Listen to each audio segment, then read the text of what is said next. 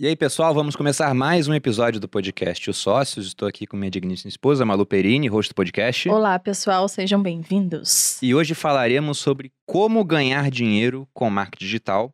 E trouxemos pessoas com diferentes experiências nessa área, cada uma com um caminho que inicialmente começou de bastidor, às vezes já como infoprodutor, outras vezes lançando outras pessoas, para falar sobre as diferentes formas de fazer dinheiro com essa ferramenta que ela é capaz de alavancar qualquer tipo de negócio, tanto digital quanto físico.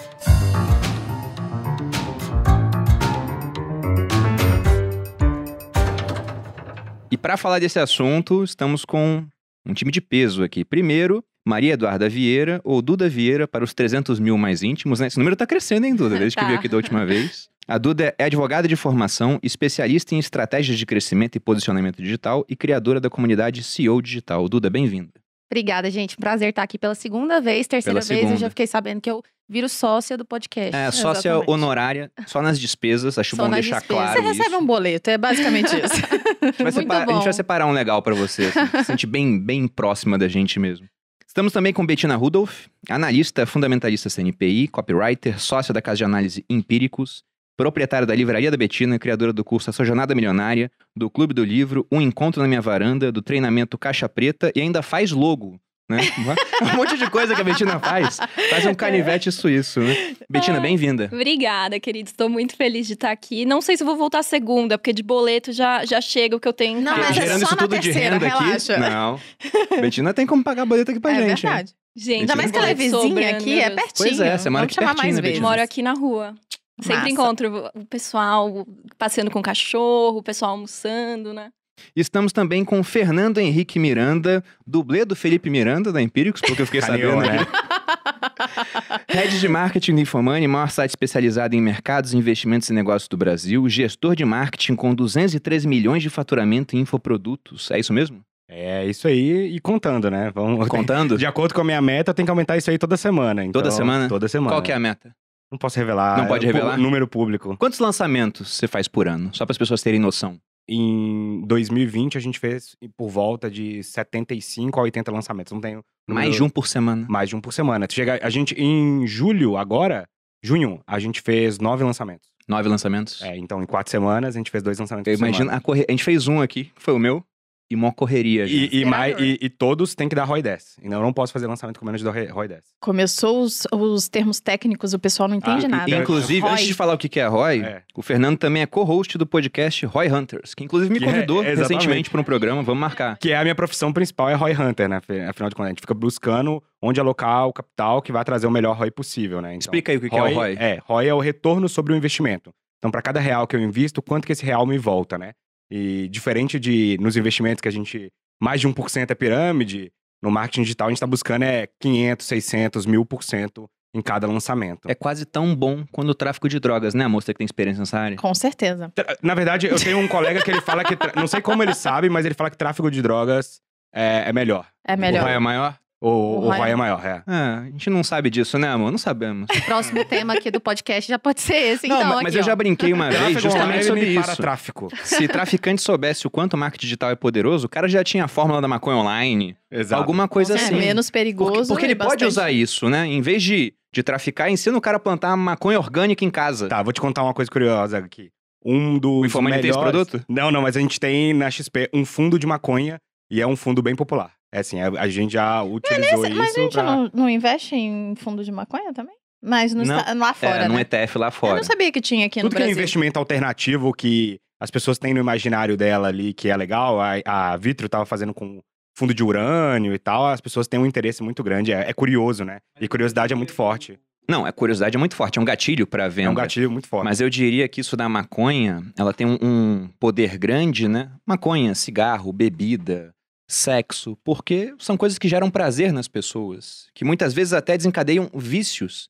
Tem até, se eu não me engano, é um- é um ETF, que é o de vícios lá Vice, fora. é, Vice. Vice, né? É Por que, Vice que a gente chama. entrou nessa Porque ele pega realmente seara isso. de coisas do nada? Mas- mas esse é a um gente ponto começou o podcast aqui nesse Porque momento isso é do marketing, vício. É sexy. Isso, isso tem a ver com marketing. Tem um gatilho muito forte chamar ali de atenção aqui. curiosidade, chama atenção. As pessoas clicam nisso. Eu queria começar, inclusive, nessa área. Eu entendo até, por exemplo, por que eu vejo valor no Facebook como empresa? Porque ela desenvolve o hábito nas pessoas, talvez até um vício, Tenho certeza que se eu for entrar no celular de vocês agora para ver quanto tempo vocês passam em redes sociais, provavelmente a gente vai ter várias horas do dia lá. Então, quanto vale Melhor uma empresa que consegue despertar isso nas pessoas? É a mesma coisa. O cara que vai fumar maconha, às vezes fica viciado e fuma a vida toda. Então, isso acaba tendo certo valor. Mas pra gente também é interessante isso. Imagina uma pessoa que assiste a gente o tempo todo. Eu gostaria, no começo do podcast, que vocês falassem em breves palavras como começaram no mundo digital e onde estão hoje. Porque eu sei, por exemplo, que a Betina começou por trás das câmeras. E muita gente não sabe disso, que você é copywriter. Acha que você é a Betina, que vai lá e grava curso para empíricos, inclusive seu curso é um dos que mais tem alunos no Brasil, provavelmente, talvez até o que tenha mais alunos. Fala um pouco disso, de como foi essa jornada, depois eu quero saber da Duda, e do Fernando, que, embora apareça lá como co-host do Roy Hunters, você começou por trás das câmeras também. Até hoje tá muito mais por É, trás é, que Eu acho que frente. eu ainda sou um bastidor, entendeu? É, eu tô bem meio a meio, assim, na verdade. O, eu comecei é, de forma curiosa, porque a vida inteira eu achei que eu ia pro lado artístico, né? Eu dançava desde os três anos, comecei a dar aula de dança. Você é bonita pra 14, caramba, 15. né? Então, Obrigada.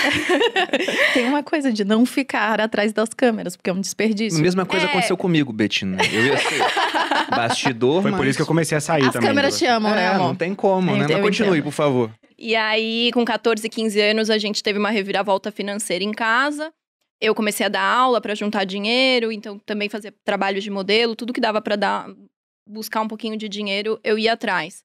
Então eu comecei, apesar de querer seguir o ramo artístico, eu desde muito cedo já tinha preocupação com construção de patrimônio, né? E aí a gente morou a vida inteira aqui em São Paulo, acabou indo para Blumenau por conta do- de complicações financeiras. Eu achei que você era do Sul, inclusive. É, bastante gente acha que eu sou do Sul. Na verdade, a família do meu pai é do Sul. E eu nasci aqui, fiquei até os 15 anos aqui. Com 15 anos a gente foi pra lá. E aí, na cidade que a gente morava, que era Blumenau, não tinha faculdade de dança. Então, juntou o fato de eu não querer sair de casa, não ter grana ainda pra sair de casa, com essa preocupação já de precisar realmente cuidar da minha vida financeira, né? Da aula de dança eu ganhava 300, 500 reais por mês. Então, eu fui pra administração. E aí eu já guardava essa graninha, já trabalhava desde cedo e fui e queria, né, a segunda etapa da construção de patrimônio, que é investir. E aí foi quando eu conheci a Empíricos como assinante, comecei a seguir as indicações é, deles. E aí eu me apaixonei, assim, pelo mundo dos investimentos, não só pelo que eu, né, eu tava rentabilizando de dinheiro, mas pelo propósito em si, a disrupção, né, a questão do sistema e do oligopólio, né, todo o conflito de interesses. E eu falei, um dia eu quero trabalhar nessa empresa. Mas o meu currículo era muito ruim. É, Isso era que ano, você lembra? 2000 e, eu, eu entrei na faculdade em 2014 e saí em 2017. E aí eu amava a parte de investimentos. Currículo em branco, faculdade muito ruim lá em Blumenau, não fazia nada, estágio era servir café. Falava, daqui 10 anos eu vou trabalhar lá, né? Vou procurar aqui, por aqui alguma coisa. E aí, um dia eu tomei umas cervejinhas a mais e mandei um e-mail para Empíricos, que era o meu grande sonho trabalhar lá. E eles acabaram respondendo, enfim, para tornar mais curta uma história longa. Dez dias depois eu estava voltando para São Paulo sozinha para trabalhar na Empíricos. Só que, assim, eu falei para eles: me coloca em qualquer lugar. Eu não, não tenho experiência em nada, mas eu tenho muita vontade de aprender. E aí eu acabei caindo no time de copy. Mas eu não sabia o que era copy, eu saí da entrevista, fui pesquisar copyright. Imagino que muita gente não saiba, É. né? O que, que não, é? o- mas É, hoje que em é dia, hoje em dia se fala mais, né? Antes você digitava no Google, ele falava, você quis dizer copyright de direitos autorais, né? E, e muito graças a Empíricos que começou a se falar mais de copyright É. no Brasil também, né? É, bastante. Mas enfim, aquela altura do campeonato não se falava, então eu entrei lá realmente sem saber nada. E aí eu comecei a me dar bem, assim. a- o copy, ele é a escrita persuasiva, né? Você usar a comunicação para juntar a audiência com o seu produto. Então, qual que é a narrativa que você vai usar? Quais palavras? Você tem que gerar um impacto para converter quem tá te ouvindo, né? E para chegar em mais pessoas, enfim, depois a gente fala um pouco mais sobre funil. E aí eu fui me dando bem como copywriter. Só que eu, eu queria migrar para análise, né? Porque era o que eu gostava. Eu era muito ruim em marketing, foi a única matéria da faculdade que eu quase peguei DP, enfim, era muito ruim. Só que Faculdade do que que você fez? de administração. E como eu gostava dessa questão de investimentos e quando você enxerga esse mundo, é como o mito da caverna, né? Você sai da caverna, você quer gritar pro mundo: olha isso aqui, vocês estão presos aí dentro. Então eu queria incentivar a família, amigos, e eu comecei a, a postar conteúdo no meu Instagram. A Empíricos viu, gostou e começou a incentivar isso, tanto nas redes sociais deles quanto na minha, né? Então eu tava meio paralelo. Eu tava no COP, escrevendo para os gurus da Empíricos e servindo ali, né, de influenciadora é, financeira nas redes sociais. E numa dessas, ah, a gente tem carência de gente que fala bem em câmera, os analistas, eles são mais, né, querem ficar mais na deles, assim, no computador, quietos, não gostam muito de gravar, não gostam muito de conversar. E aí pediram para eu gravar uns anúncios.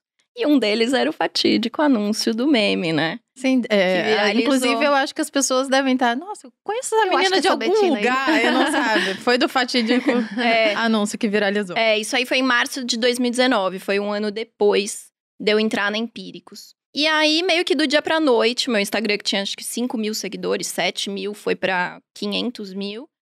E eu tive que realmente virar influencer, né? Foi forçada pelas circunstâncias. Fu- fui, assim, em nível hard, né? De. É uma coisa Exposição. engraçada, né? Que a gente não se conhecia pessoalmente ainda. Uhum. E eu lembro que nessa, nessa época eu falei pro Bruno, caramba, porque eu já tinha, sei lá, uma exposição, já tinha, sei lá, uns 200, 300 mil seguidores. Foi gradativo. E foi gradativo, eu demorei quatro anos para construir essa quantidade de, de seguidores. Eu aprendi durante o processo. E aí, quando eu vi as pancadas que você tava levando, eu falei, amor, ela deve estar. não, não deve estar preparada, porque digerir, é né? muito Muita- difícil. Foi a primeira não é vez que eu normal. mandei mensagem pra você. É Foi verdade. por conta disso, porque ao longo da trajetória você começa, você não tem hater.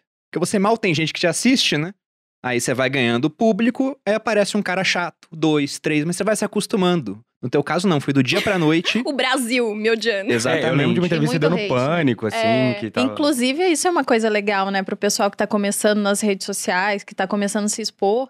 É eu acho que é muito legal você crescer aos poucos. Esse negócio de, ah, você acha que do nada você Viralizar. vai estar com 500 mil, um milhão de seguidores e é ok. Não, tem o tanto de coisa que você tem que aprender durante o caminho e que te faz mais forte e que vai te fazer continuar. Eu E é um imagino- processo mais natural, né? É um Não- processo não mais é- natural. Não é o que acontece com a maioria das pessoas, o que aconteceu comigo.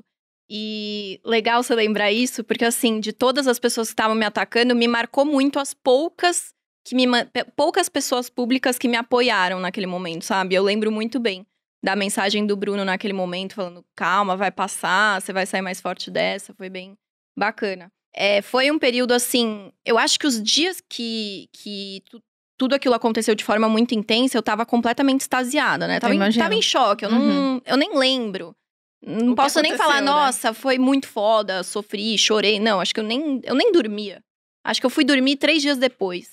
Enfim, aí ficou ainda mais evidente essa minha possibilidade de também seguir um braço como influenciadora, né? Ter um infoproduto, virar guru de fato. E aí eu comecei a tocar esses, essas duas profissões, né? Enfim, essas duas partes paralelamente. Gosto muito de copy, dá muito dinheiro, mas o que realmente, assim, atina a minha alma é conversar e ter maior interação com as pessoas. Então, ser copywriter, ser guru, ter meus infoprodutos. Então, eu tenho, assim, tanto um pouco de experiência nos bastidores, escrevendo para outras pessoas, quanto criando os meus produtos. E acho que é isso que eu mais gosto, assim. E aí, enfim, fui me dando bem como copywriter, virei sócia da Empíricos. É, E também fui criando ali uma gama de produtos que agora me faz não conseguir nem dormir, Vários, né? né? Pô, eu tenho uma curiosidade, uma pergunta sobre isso, né? Não que eu, eu goste de colher méritos daquilo que eu faço, você me conhece muito bem, o público também. Não Uhum. preciso de elogios, eu não sou Entendi. movido por Pouca esse tipo de coisa. coisa. Não, imagina. Mas, por exemplo, você faz textos que às vezes geram muita venda, tem muito impacto, só que as pessoas não sabem que são seus. Para muitos aqui talvez seja novidade que você trabalha com copy. O pessoal te vê como uma influenciadora de finanças, né? Você não fica pensando assim, nossa, esse texto aqui ninguém vai saber que foi eu que escrevi. Não tem um pouco disso? Nossa, eu nunca parei pra pensar nisso. Assim, acho que o dinheiro é o melhor. Ela não liga, amor. Nitidamente não, né? É que é você Porque eu tô mesmo. pensando aqui, acho que eu não seria um bom Não, copy. Eu você queria, eu queria seria. assinar a cópia, assim. Assim, assim, O dinheiro é o melhor elogio, né? é, Então, verdade. quando vende pra caramba, eu não fico muito pensando no- em quem, né, em receber o mérito. Eu quero receber a comissão. Ah, talvez eu ficasse enxugando minhas lágrimas com notas de dólar, assim. É. Mas é um processo de amadurecimento, porque eu que não apareço, muito tempo eu ficava assim, pô, cara, todos os caras lá, Pois todos é. famosão e tal, nas rodinhas, e eu aqui, pô, tô fazendo mais dinheiro do que todo mundo e tô aqui. E você Ninguém que faz me a conhece e tal. acontecer. Mas aí depois, isso, à medida que você vai amadurecendo enquanto enquanto executivo mesmo, aquilo vai passando, entendeu? É uma coisa muito de começo que você vai entendendo o que, que tem valor pra empresa, É entendeu? muito doido, porque quando eu conheci o Fernando, faz pouquíssimo tempo, falei, caralho, ele é foda. Aí eu cheguei em casa e falei, você tem noção? Porque a gente fala de números, né? Quando a gente Quando não eu falei tá... que ia te convidar, a Malu falou, nossa, tem que chamar o Fernando. O Fernando é muito gente boa e muito massa, assim, né? Ah, e eu obrigado, fiquei imaginando. Ma- Mas vamos segurar a audiência. Deixa a Duda falar e o Fernando, nossa, o que, que ele tá fazendo? Nossa, né? o que, que esse cara era? Esse cara é tão que você faz? foda, É, tão três foda. vídeos, vídeo de venda. É só porque eu gostei Até porque dele a história mesmo, da Duda isso. também é muito boa. E quando você veio no último podcast, a gente não falou tanto disso. O tema era mais milionário antes dos 30. E tem uma Inclusive, curiosidade, Esse a podcast Duda, é eu já super falei, né? visto. Assistam. Verdade, é um dos mais vistos ainda. lá no YouTube. É, e você era advogada. Como é que depois você veio caminhar e, e se tornou blogueira? Tem até uma, uma coisa engraçada sobre isso, porque a Betina tem mil coisas que ela tá fazendo, né? Aí quando você tava falando das coisas que você faz, eu lembrei da mãe da Malu falando da profissão da Malu. Pra algumas pessoas. Uma vez a, a mãe da Malu falou: Ah, minha filha é só blogueira. Como se fosse um negócio super simples de ser feito, né? Esses dias pra trás, eu tava assinando um documento e a menina me perguntou a profissão. E eu me deu um pane, assim, na hora. Eu falei assim, gente, que o que, eu que eu coloco, sou? o que, que eu coloco? Eu A me dei minha uma dica é, trava. coloca empresária. É, Porque coloca você empresária, né? eu é. coloquei. Mas eu, eu passava isso até como copywriter. Uma vez cheguei nos Estados Unidos, falei que eu era copywriter, o cara perguntou o que que é. Eu, caralho, o que, que é? Como é que eu vou explicar isso em É, inglês não. ainda? Aí você porque eu falo sou- que eu sou advogada, eu sou empresária, eu sou digital influencer, o que, que eu sou, né? Você entra numa crise existencial até. Mas é, essa minha construção foi diferente da, da Betina, de certa forma, assim, nas redes sociais, porque foi muito aos poucos, né? Como a Malu falou. E uma coisa que eu acho que é bom de você crescer aos poucos é essa questão de você ter a oportunidade de errar pequeno. Uhum. Então, por exemplo, você vai fazer uma live, vamos supor, fazer uma live. Você errar fazendo uma live para 10 pessoas é diferente de você errar fazendo uma live para 10 mil. Uhum. Então é legal você ter essa questão da construção, por exemplo, stories. Eu era péssima para gravar stories no início, era muito ruim. Inclusive, eu sou uma pessoa bem é, introspectiva, introvertida, né? Então, eu não tenho essa facilidade de comunicação, como algumas pessoas têm a impressão que eu tenho. Mas foi uma coisa que eu fui construindo aos poucos, mesmo de acordo com que eu ia crescendo e aprendendo a lidar com essa coisa do digital. Eu cheguei aqui em São Paulo. E, por exemplo, no aeroporto, um menino me parou e falou: Ah, eu te reconheci pela cor da unha. E na Nossa. hora. é. Caraca. E eu falei assim, oh, legal. Aí ele. Aí Essa ele... unha é da Duda Vieira que eu Aí, conheço. tipo, essa- te reconheci pela cor da sua unha. Eu falei, ai, e eu tava sem maquiagem e tava, tipo assim, né? Tinha acabado de acordar, porque eu tava dentro do avião, vim de madrugada. E aí, tipo, me bate uma. Tem uma hora que eu tenho que falar assim, peraí, a Duda Vieira agora. Sabe? Tipo assim, agora eu sou a Duda Vieira. Aí você tem que meio que. Que encarnar ali e falar assim: não, pera, eu sou digital influencer, essa pessoa me conhece, por mais que eu não conheça ela. É igual a Betina falou, né? Eu te conheço intimamente. É. que eu falo cada coisa. Mas ainda é melhor você pega com sono no aeroporto do que você pega bêbada. Ah, é, com certeza. Nossa, essa cara.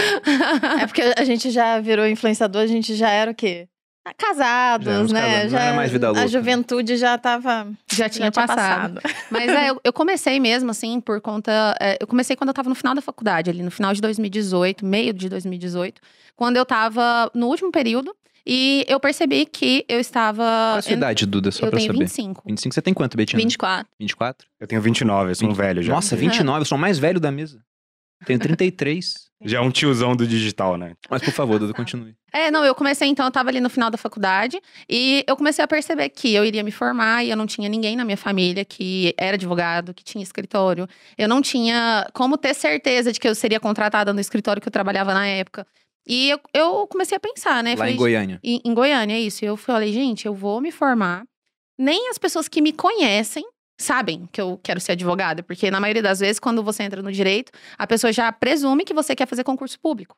E eu já tinha decidido que eu não queria fazer concurso. Ainda mais tão próximo de Brasília, né? Uma É, exatamente. Lá em Goiânia tem muito essa mentalidade, assim. Você entra na sala de aula, né, no primeiro período, o professor pergunta quem quer concurso e 90% das pessoas levantam a mão. Então, quando eu decidi que eu não queria concurso, que eu tive a coragem de assumir aquilo ali, não quero fazer concurso, quero ser advogada. Eu percebi que eu precisava, então, de começar a construir meu nome, né? Porque o- a- as profissões autônomas, no geral, né? Depende muito dessa questão do- de ter um nome construído, das- do seu nome chegar antes de você, né? Eu falo assim. Então, eu falei, bom, eu quero começar agora. Quero começar enquanto eu ainda tô saindo da faculdade, ainda tô construindo. E aí eu comecei a dividir no meu Instagram, assim, é, como que eu tava fazendo para estudar para OAB. Tava estudando para a prova da OAB na época. E falei, ah, vou mostrar como que eu estudo, enfim, né? é, minha metodologia de estudos. E comecei a dividir com as pessoas. E nessa época, eu tinha uma planilhinha que eu montei, assim, que era uma planilha para eu conseguir ler o Vadmeco, é, até o dia da prova da OAB, né? No caso, eu tinha, escrito, eu tinha escolhido o direito civil, então eu queria ler o, dire... o Código Civil até o dia da prova. E eu Mas fiz você essa queria planilha. dividir com quem te seguia ali, amigos, é, tipo, família. dois mil seguidores na época, era só bem. Só as pessoas que estavam ali mesmo. E que tema sexy, né? Pessoal, hoje é código civil. É, você vê, nossa. Pegar e falar disso. É, e eu mostrava, eu falava, ah, gente, eu tô aqui e tal, e mostrava. Eu fui muito incentivada por uma, pela Camila, que trabalhava no escritório que eu trabalhava, eu era estagiária, e ela já era advogada, e ela me incentivava e tudo. Falei, ah, vou começar a dividir isso. Então, Mas você não pensou que ia virar blogueira? Jamais. Eu, na minha intenção inicial era fazer com que as pessoas que me conheciam soubessem que eu queria ser advogada. Então, tipo assim, o amigo do meu pai saberia que eu queria ser advogada. A minha manicure saberia que eu, sou- eu queria ser advogada. Para as pessoas saberem que elas poderiam ir até mim, né? Se elas E- Isso precisassem. já é um insight, né? Se as pessoas não sabem que você tem um negócio, algo tá errado. Não, se nem as pessoas que te conhecem sabem, imagina, né? Então, é, é o que eu falo. Todo lugar que eu vou hoje, é, é assim, meu pai, gente, é meu maior, o meu maior marketing é meu pai, porque qualquer lugar que ele, Ele vai, é fala, mesmo? segue minha filha aí, segue eu minha já filha aí. o pai dela. Member É. get member, né, cara? Então, é você ir construindo mesmo, né? Tipo, você ter a coragem de falar o que você faz, você se apresentar para as pessoas. A minha, minha ideia inicial era essa, não era, tipo, ser famosa ou ter 300 mil seguidores. Era fazer as pessoas que já me conheciam é, saber que eu queria fazer aquilo. Então, eu comecei a dividir e até que chegou num ponto que, as como eu tinha muitos amigos que estavam na faculdade também, também estavam estudando para o AB, é, eles falaram, Duda, você não quer compartilhar essa planilha sua com a gente? Porque é uma planilha legal tal, a gente tá vendo que você tá conseguindo estudar. E aí eu fui, tirei um final de semana, né? Eu não tinha nada a perder, eu ganhava 800 reais no estágio na época. E eu falei, bom, não tenho nada a perder. Tirei um final de semana, montei a planilha lá que eu fazia para todas as matérias. Tipo, eu fazia de civil, mas eu fiz de penal, empresarial, enfim, montei várias planilhas. E comecei a vender ali no meu Instagram para duas mil pessoas é, por 20 reais. E aí eu, eu fazia totalmente é, manual mesmo. A pessoa precisava me mandar um e-mail me falando qual era a matéria que ela tinha escolhido.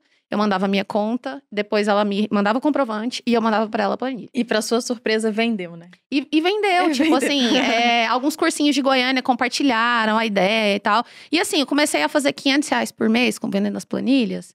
E pra mim tava incrível, porque eu ganhava 800 reais no estágio. Gente, eu, tô, eu descobri o Brasil aqui agora. Maravilhoso. Eu tô ganhando dinheiro com isso aqui, né? Com 2 mil seguidores. Então, até é legal, porque tem gente que acha que você tem que ter muitos seguidores pra começar a vender. Que você tem que ter 10 mil seguidores pra ter o arrasta pra cima e colocar um link ali. Tirando a Betina, ninguém começa com muito seguidor. Ninguém começa. Foi o que aconteceu da noite pro dia. É, exatamente. E você também tem a oportunidade de você ir melhorando o seu produto e melhorando a sua entrega, né? Coitado do Imagina Fernando, eu lembrei isso. do Fernando. Quantos seguidores você tem, Fernando? Eu acho que eu tenho 6.700. Faz o merchan aí também pra É, galera. Vou fazer. No final a gente Salve, bota. salve. Segue aí.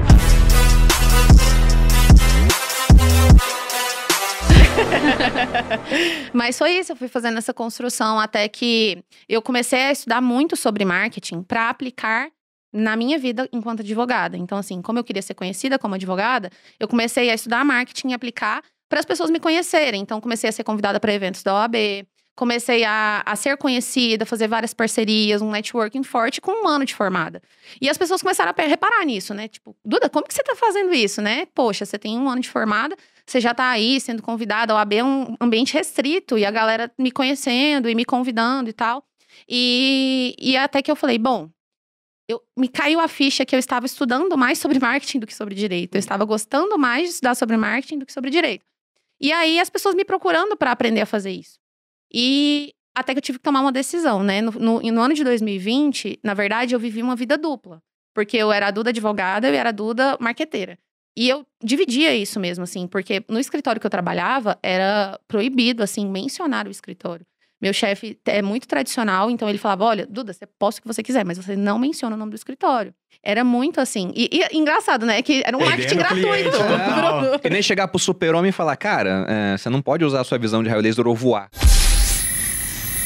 O Exatamente. cara tem um superpoder e não podia usar. Imagina o tanto de cliente que você poderia adquirir pro escritório. você vai fazer só isso agora. É, Os pô. clientes que vinham pra mim, Que foi o assim, que através fez do contigo, Insta- sabiamente, né? Bom, agora você É. tem superpoder, vamos usar esse negócio. É, Exatamente, foi o que eles aproveitaram, né? Mas no meu caso, não. Por exemplo, os clientes que vieram, vi- vinham até mim através do Instagram eram só meus. Não, não tinha vínculo com o escritório, né? Então, é, eu dividia isso mesmo, eu tinha que dividir, porque no ambiente que eu trabalhava ali, não era algo a se explorar.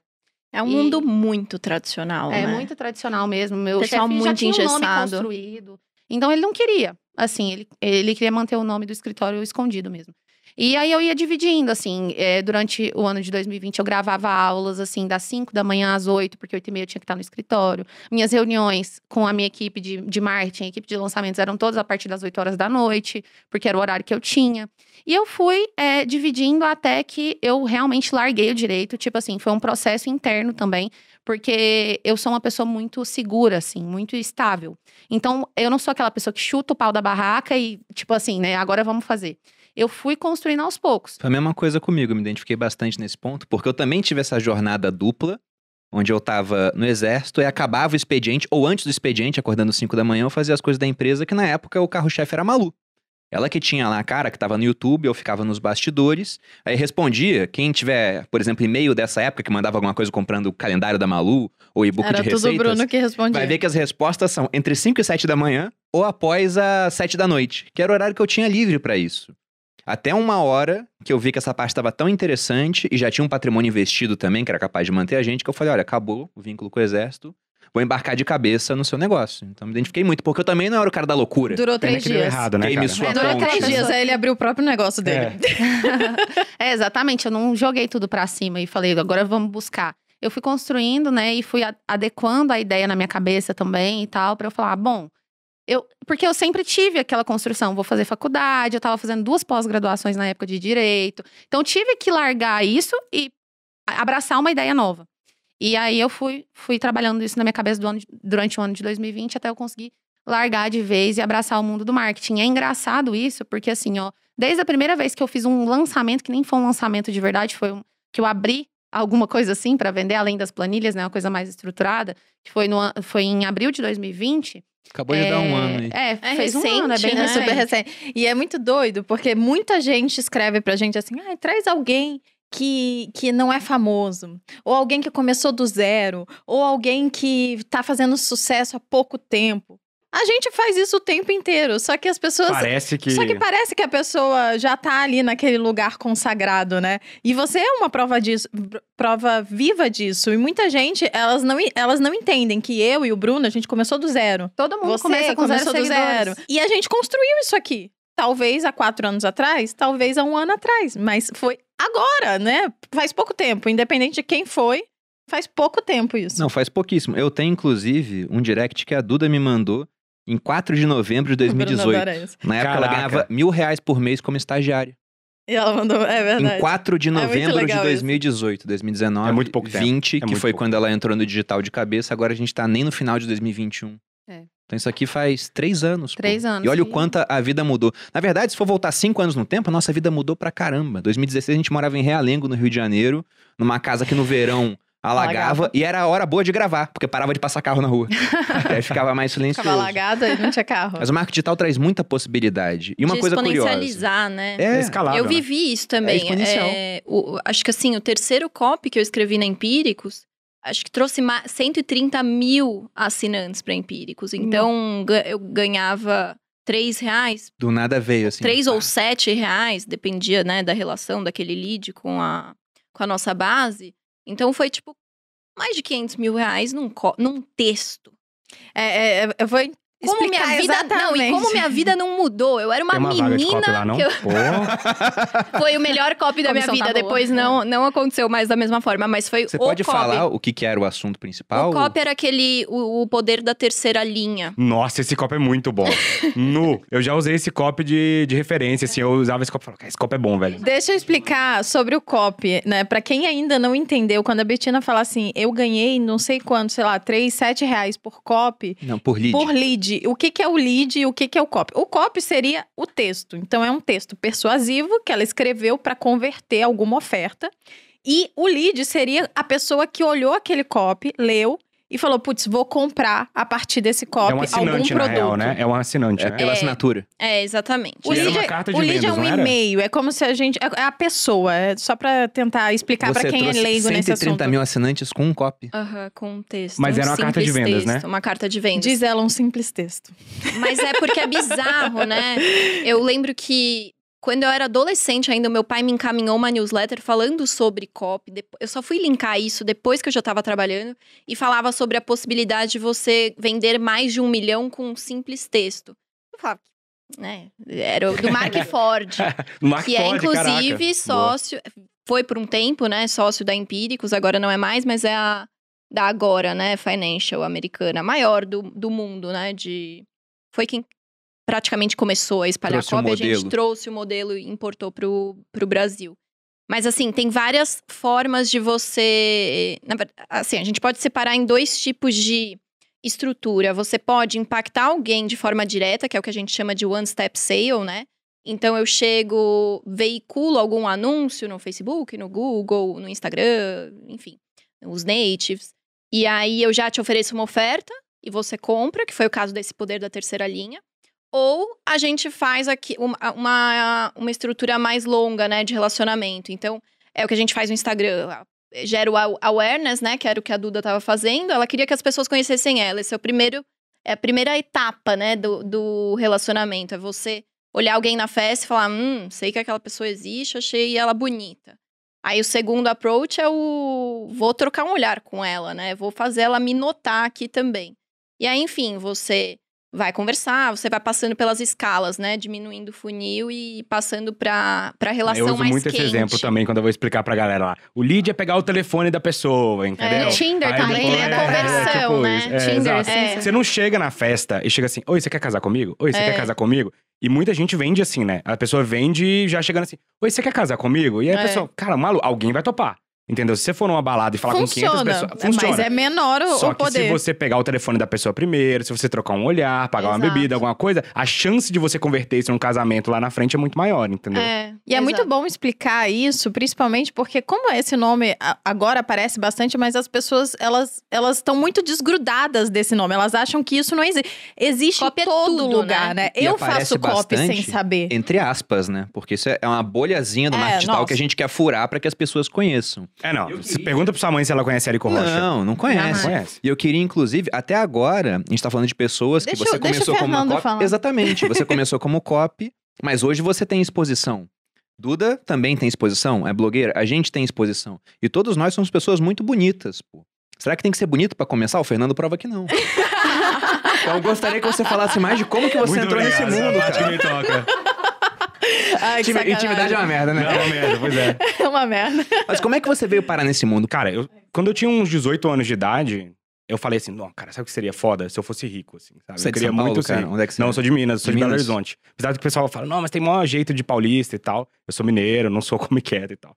Aí. aí eu falei, pô, seria, que seria muito foda se eu fosse rico, né? Eu falei, quem que ganha mais dinheiro do que todo mundo? Aí eu olhei lá, pô, mercado financeiro, é aí que eu vou trabalhar. Aí eu fui fazer faculdade de economia no IBMEC. Só que eu não era rico. E a faculdade de economia custava muito dinheiro. E aí eu falei, mano, vou fazer um FIES aqui e vou. Vou fazendo uma faculdade. Só que eu percebi que ia demorar demais pra ganhar dinheiro dentro da faculdade. E aí eu falei, mano, vou ter que fazer alguma coisa. Comecei a trabalhar, trabalhei numa corretora de seguros um tempo, vendendo seguro mesmo, ganhava 800 reais por mês. Falei, mano, isso aqui não, não tá Não com vai cara de que vai. frente. Não, é, não vai pra frente. E aí abriu um concurso do Banco do Brasil, na época.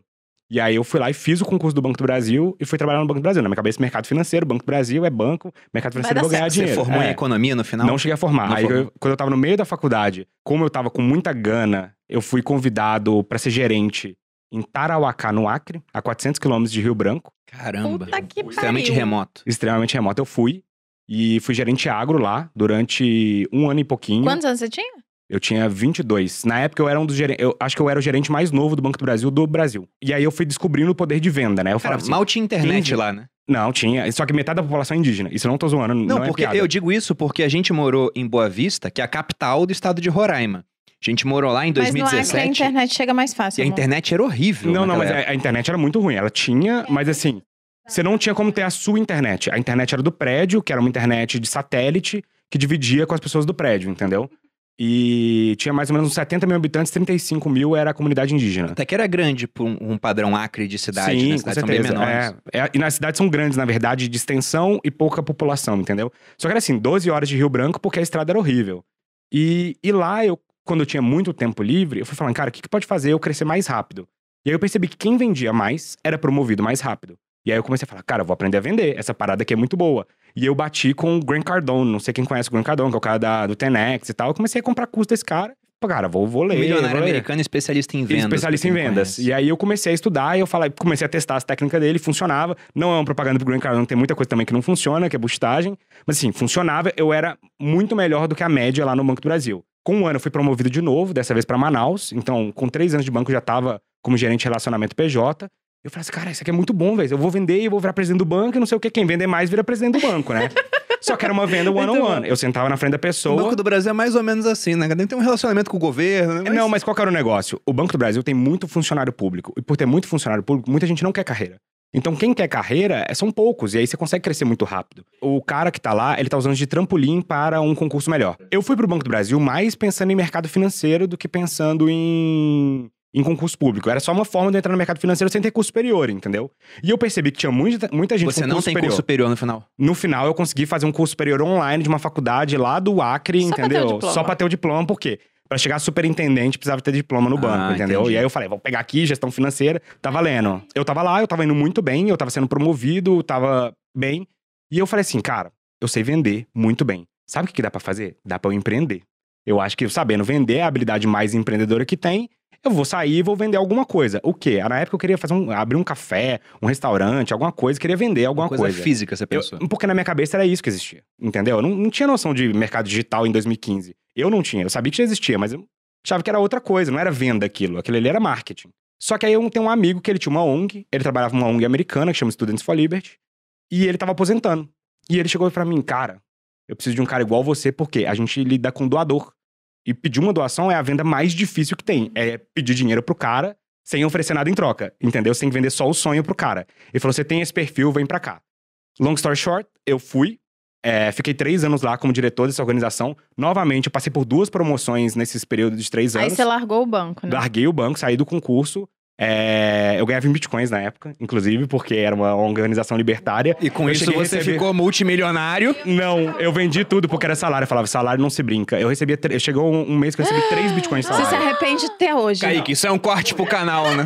Como abrir mão de tantos bilhões? A Não, não, isso é de- sério. de É tão Fernando cabuloso. Miranda. Valia quanto, amor? Só pro pessoal entender Não, isso o é- buraco. Menos de mil reais. 2015 Não era tipo 300. Acho que era 350 reais. No né? máximo, muito menos de mil reais É. nessa época. Quanto vale hoje? Só pro pessoal entender o Ah, negócio. varia, mas tá em Ah, torno de teria uns 200 um e milhão. mil. É, eu teria. assim, Mas eu- era o salário, você não Se eu tinha que tivesse comer. juntado. Ah, tinha. Eu não precisava de gastar- juntar o salário todo, entendeu? Assim, eu podia ter deixado um bitcoinzinho, dois bitcoinzinhos. Teria mudado minha vida, mas não, não fiz. E eu acreditava no Bitcoin ideologicamente. Eu entendi o fundamento e eu falava, não, isso aqui vai pro futuro. Mas eu não vou brincar com o salário. Eu falei, lá na Não frente eu guardou. compro. Não guardei. Esse- Nada. Eu tenho essa dor de corno. Ah, eu ganhei algum dinheiro, mas nem próximo de milhões, assim, entendeu? E poderia ter sido. Poderia ter sido muitos milhões. Muitos, não poucos milhões, muitos milhões.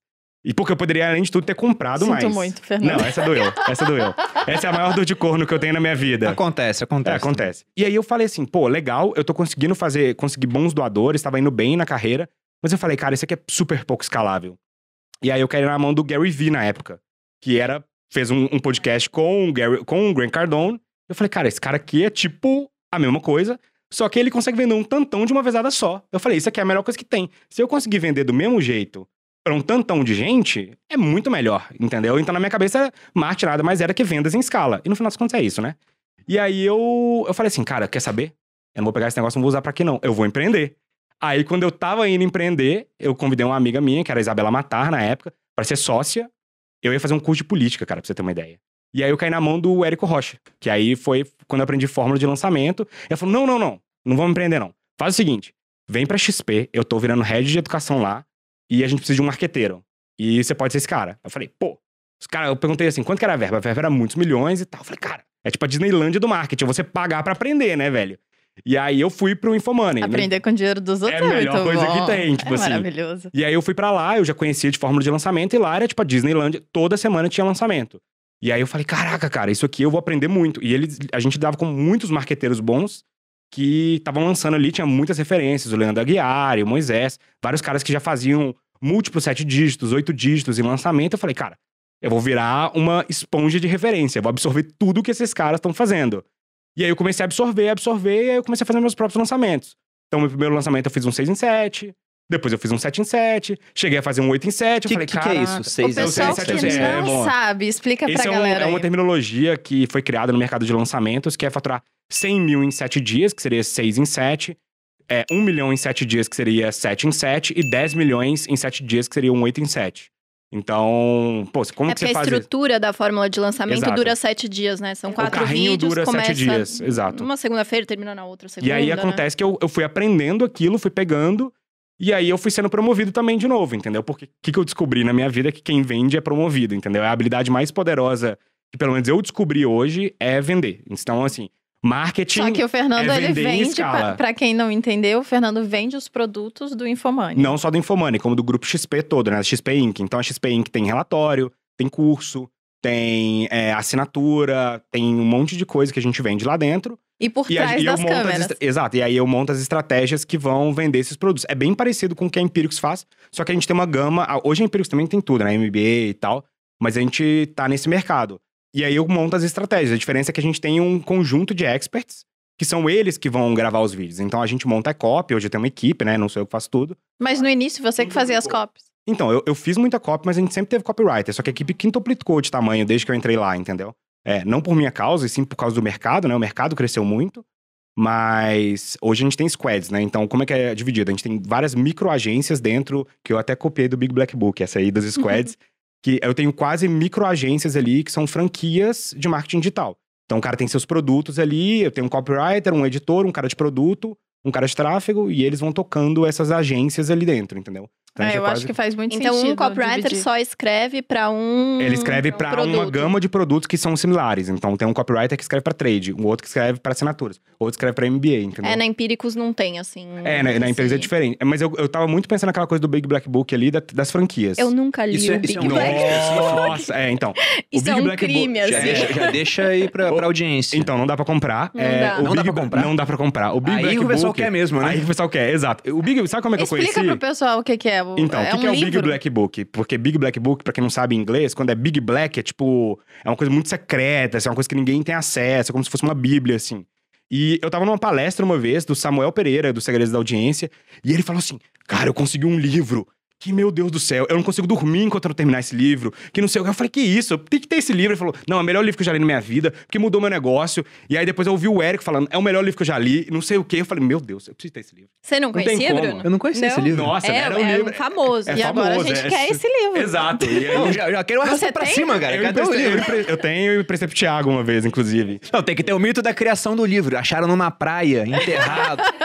Um gênio, né? Não, na real, o que aconteceu? Esse é o livro que eles dão aos funcionários do Grupo Agora quando eles entram no grupo, revelando todas as estratégias que levaram o Grupo Agora a um eram- bilhão de é. dólares. que é esse grupo que, que trouxe o modelo Da pra Empíricos. Empíricos. Então eu tive como mentor ali no desde o meu começo de copy o Rock Vega, que é um Que é dos um dos escritores. autores. É um Então, dos ela não leu, mas ela esteve com o cara. É, exato, é muito mais exato. cabuloso, né? Mas é isso. Então, o Big Black Book ele é uma coletânea de referências e de estratégias que levaram o Grupo Agora a um bilhão de dólares. É, só que aí o que eu fiz? Eu contratei a galera do Grupo Agora direto, não da Empíricos. Já contratei os caras lá da frente pra nossa equipe, exatamente porque os caras são muito bons no que eles fazem, entendeu? E, e aí eu li esse livro e, e montei a minha equipe baseada nisso aí. Tem dado muito certo, assim, porque é realmente um. Quem quiser, eu tenho um PDF, eu vendo aí, 997, resta pra cima. Esse, esse número, 213 milhões, é desse ano apenas? Não, não, isso é o que eu faturei desde que eu entrei lá. É o Desde que entrou. projetos que eu liderei, entendeu? E tem quanto tempo isso? Ah, não posso revelar porque é número público, né? Eu não Ah, posso é. falar exatamente de data porque o número é público da é, Nasdaq. Desde que eu entrei lá é 213 milhões e aí toda semana a gente tá fazendo. Porque como a gente faz um a dois lançamentos por semana, é, até três, dependendo da semana, a gente tem. Por quê? Por causa disso, dos squads. Então eu tenho vários squads, eu tenho quatro squads hoje.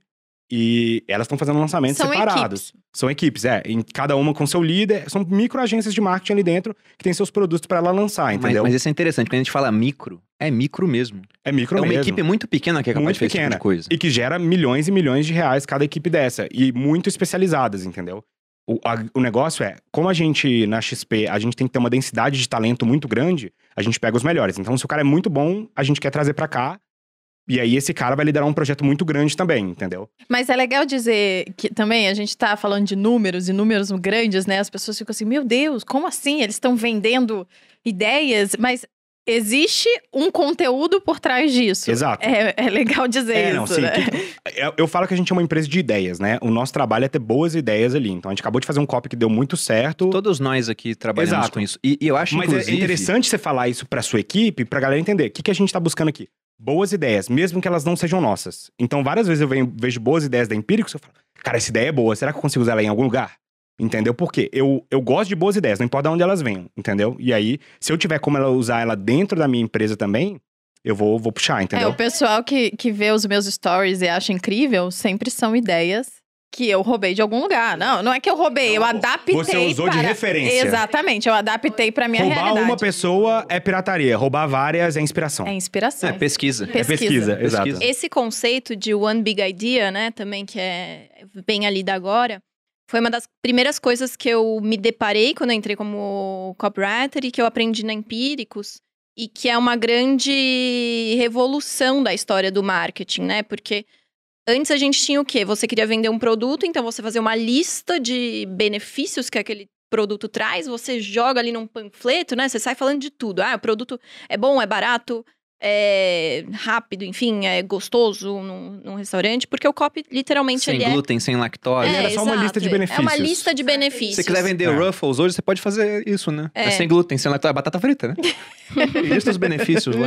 E importante as pessoas que estão ouvindo a gente saberem, né, que o copy, ele é escrita persuasiva, então é a, E mais a que isso, ele é estrutura de um... também, né? Ele é a estrutura que você usa pra poder escrever essa escrita persuasiva, né? É, exato. Você tá tentando convencer alguém de tomar uma atitude, seja uma doação, qualquer coisa, seja a pessoa entrar na loja, né? A vitrine é um copy. Então, e Usa aí pra tudo. É, é exatamente, Pra tudo, é pra convencer o outro de tomar uma atitude. E esse conceito de one big idea, o que que é?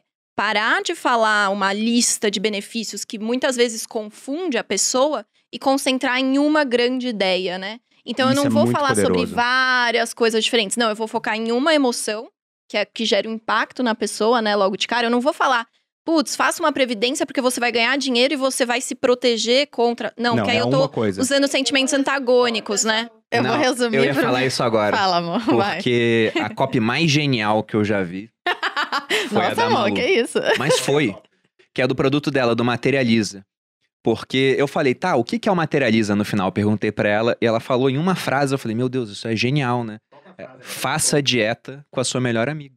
Era essa a copy dela. Eu falei, nossa, isso é muito bom. E a melhor amiga, no caso, Resume era, era ela, né? que Porque é um é produto meu- que é assim. o meu produto, né? Porque o meu produto é bem-estar, é rotina, é, são calendários, né? Uma forma de você colocar em prática. Mas no fim, o que que é? Fazer a dieta com alguém que você conhece, que tá fazendo junto com você. O, o meu produto também eu acho que é muito bom por conta disso. Porque qual é, é a big idea? É o nome do produto. É o nome pô. viver de renda. É, o- É é a sua promessa. E mais do que isso, o que, que eu percebi? Eu fui percebendo, né? É, é muito importante você ter uma promessa clara da transformação que você vai causar na vida da pessoa. Então, assim, eu sempre me pergunto se eu quisesse passar só uma coisa pra pessoa no final dessa Copa. Se eu quisesse passar só uma coisa pra pessoa no final dessa Copa. Dessa Copa. Dessa Copa. Qual seria essa coisa? E aí eu sempre lembro que pra mim é um das melhores big ideas que eu, que eu já vi até hoje no mercado, é muito famosa, que é o tal do 6 em 7. A promessa é muito clara. Eu vou te ensinar a faturar 100 mil em 7 dias. Foi o Acabou. Rocha que criou esse negócio? Eu acho que ele criou a coisa do 6 em 7, mas o fórmula de lançamento não é dele. É, do É, Jeff não, Walker. isso a gente É. sabe. é. Mas E a ideia co- do 6 em 7 foi dele? Eu não sei se a ideia foi dele, mas ele que popularizou. Eu vejo que lá fora, os outros Éricos, tem um Érico em cada país, não usam o 6 em 7, entendeu? Quem usa o 6 em 7 é ele. Não, porque é genial. E Isso é, muito genial. bom. Por quê? Porque, cara, você sabe, é jornada 6 em 7, é dia de 6 em 7, é masterclass 6 em 7. Por quê? É muito claro o que, que ele tá te oferecendo. Você me Tá paga 7 mil reais. né? Exato. O, Você me paga 7 mil reais, eu vou te ensinar a fazer 100 mil em 7 dias. Antes ele usava até um ano de vendas em 7 dias. O 6 em 7 é muito mais tangível. E aí criou o negócio da promessa Smart, que é uma promessa específica, mensurável, percebe? Tem tudo. É específica, é mensurável, é atingível, é acreditável e tem um tempo, É 6 em temporal. 7 dias. Tem o é tempo perfeito, Não, cara. e, e vamos chegar nessa parte então sobre como começar a vender usando o digital. Mas um ponto que eu queria ressaltar aqui pra audiência. Mas tudo começa com uma big idea. Não, é genial isso, mas a questão é que ninguém aqui se formou especificamente pra trabalhar com o que trabalha hoje. Você não se formou em copywriting, você se formou em administração. A Duda fez direito e virou blogueira. Na verdade, blogueira que eu falo aqui é porque a gente, todo mundo aqui é blogueiro, mas você virou uma infoprodutora. Você fez economia no final das contas? Eu fiz economia e no final formei em gestão financeira, mas eu era Gestão um financeira. bancário. Agora, eu acabei de terminar um MBA, que é investimentos e private banking, não tem nada a ver também. Mas, pois é, então, é totalmente diferente. A Malu fez ciência soviética. Amor, Não, você tá brincando. ciência política. Mas isso dava só a parte da esquerda. acreditei, Não é ciência política. Caraca. É uma cientista soviética de carreira. Tô brincando, amor. Ciência política. Eu, Eu, já fui militar, expulsa pô. do meu grupo de, da faculdade. Eu sou, porque- eu sou bacharel em ciências militares com especialização em artilharia. Fiz pós-graduação em defesa do litoral e defesa antiaérea. né? O que, que isso tem a ver com finanças ou com marketing digital? Então ninguém se forma para isso. Mas hoje tem um, um canal onde você pode aprender muito facilmente com isso, com todos nós aqui, na verdade, pelo Instagram de maneira gratuita. A gente fez uma plataforma para isso, que é o Stage. Lá você consegue entrar e por R$ 39,90 ao mês você tem aula com vários especialistas sobre tudo que a gente falou aqui até agora. E Inclusive é tem um muito, conteúdo ba- da não, e Duda é lá. muito barato, Viu esse muito bom. copy aí, né? E sabe qual é a Big Idea aqui? O que, que o Stage vai te ajudar? Vamos lá, Big Idea. A fazer mais dinheiro com o seu negócio. Chegar Não, no e, 6 e olha o por ROI disso, cara. Você paga R$39,90, às vezes um insight que você vai ter ali pode gerar milhões, que milhares ou milhões de reais. Você não sabe. Exato. Então, Eu fiz o, eu fiz o é, aí ele, com o é- ele é convexo, né? Então, tipo assim, cara, você vai. Você, no máximo você gasta 39, mas o potencial de retorno é infinito. Eu fiz o curso do Érico Rocha lá atrás também. Na verdade, eu comprei duas vezes, né? Eu comprei a forma de lançamento quando a gente decidiu começar algo na internet e era 4 mil reais na época. Eu já achei caro pra caramba, né? Não, eu paguei 7. Pois é, eu devolvi, tinha garantia de 15 Depois dias. pagamos porque eu sete. falei, nossa, lead, produto. Eu queria criar um blog. Eu nem sabia o que eu tava fazendo direito A ainda. gente não tinha ainda essa E no final, quem criou né? foi a, a Malu. Ela que foi lá e criou o blog, utilizando outro produto chamado Segredos do AdSense, que era 300 reais. Eu tinha um de 300 pra criar o que eu queria, e tinha um de 4 mil me falando de conceitos que eu não tinha a mínima ideia do que, que eram. Criar produto, eu falei, vou devolver esse aqui. Pedi lá a garantia, me devolveram. Três anos depois, quando eu já estava pronto, já tinha ideia de produto, já sabia mais ou menos o que ia acontecer, comprei de novo forma de lançamento, aí paguei 7 mil reais. Caro, caro, mas isso me ajudou a vir até aqui. E depois então, eu entendi o que que era o Fórmula. Quando eu fiz o Fórmula, eu entendi que- o que, que ele era. Ele nada mais era do que um empilhamento de gatilhos mentais. É isso que ele faz, entendeu? Então, tipo, E é incrível Você como não isso é poderoso, cara. Exato. Não necessariamente você precisa de fazer o Fórmula pra vender muito na internet e tal. Só que o Fórmula. Eu nunca ele- usei o Fórmula Você nunca usou? certinho no meu produto. Eu já usei o Fórmula várias vezes certinho e assim. Se você tem audiência, ele não funciona se você não tem audiência, ele não funciona. Agora, se você conseguiu construir uma audiência, é batata. Ele acerta, acerta mesmo. Mas por quê? Cara, é, é igual receita de bolo, entendeu? Eu acho que depois de um tempo, no começo, quando você vai fazer o primeiro bolo da sua vida, você tem que usar uma receita. Se você inventar do zero, você vai colocar farinha, você vai colocar. Pô, o- Deixa eu até fazer um comentário aqui Claro. sobre isso, porque é o seguinte, às vezes, igual a gente falou, a gente tá dentro de uma bolha, né? Assim, pessoas que sabem o que é marketing digital. E Exato. como a gente tá dentro disso, a gente acha que todo mundo sabe. Então, por a gente tem exemplo. linguagem própria já, lead, não sei é o quê. isso. ROI. A gente acha que todo mundo entende. Aí, por exemplo, tem algumas seguidoras minhas que vêm falar comigo: Duda, eu vou fazer meu primeiro lançamento. Primeiro lançamento da vida. Ai, mas eu não quero usar o que todo mundo usa, porque tá todo mundo usando. Ah, então eu quero criar uma coisa totalmente diferente. O que, que eu faço pra criar uma coisa totalmente diferente? Cara, não, não cria, não cria Vou uma fazer coisa um bolo totalmente de diferente. cenoura, mas eu queria fazer sem a cenoura primeiro, pra É, começar, entendeu? Não cria uma coisa totalmente diferente, porque só porque você entende o que é isso e já ouviu falar, não significa que toda a sua audiência sabe o que significa, e mesmo que saiba. é, Eu ontem fui comprar uma bolsa e eu fiquei assim, gente, a hora que eu cheguei na loja, a mulher falou assim: olha, é a última bolsa.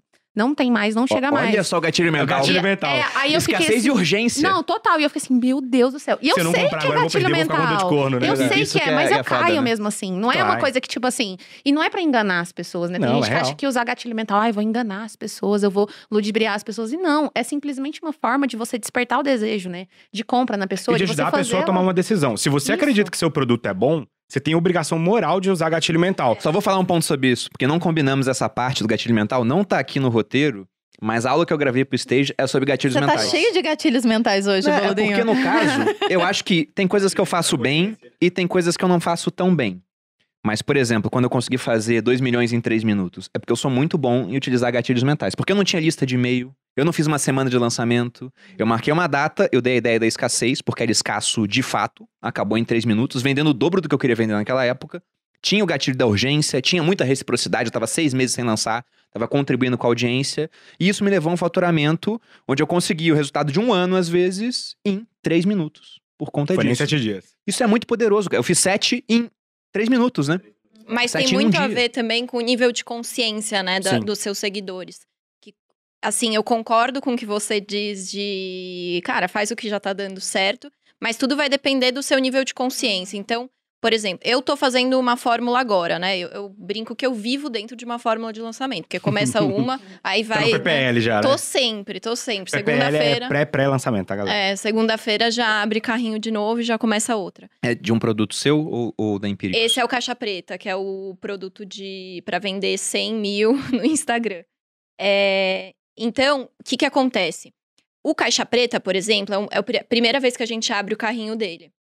Então a gente está fazendo a fórmula de lançamento estruturada, da- exatamente como é o modelo do Érico Rocha. Então, Seguindo sete certinho. dias, a gente fez uma captação, né? Trouxe, um- montou uma lista de 60 mil nomes, que são esses 60 mil leads. Começou o vídeo 1 na segunda-feira, na próxima segunda-feira, agora é dia 16, não sei quando isso vai ao ar, né? Enfim.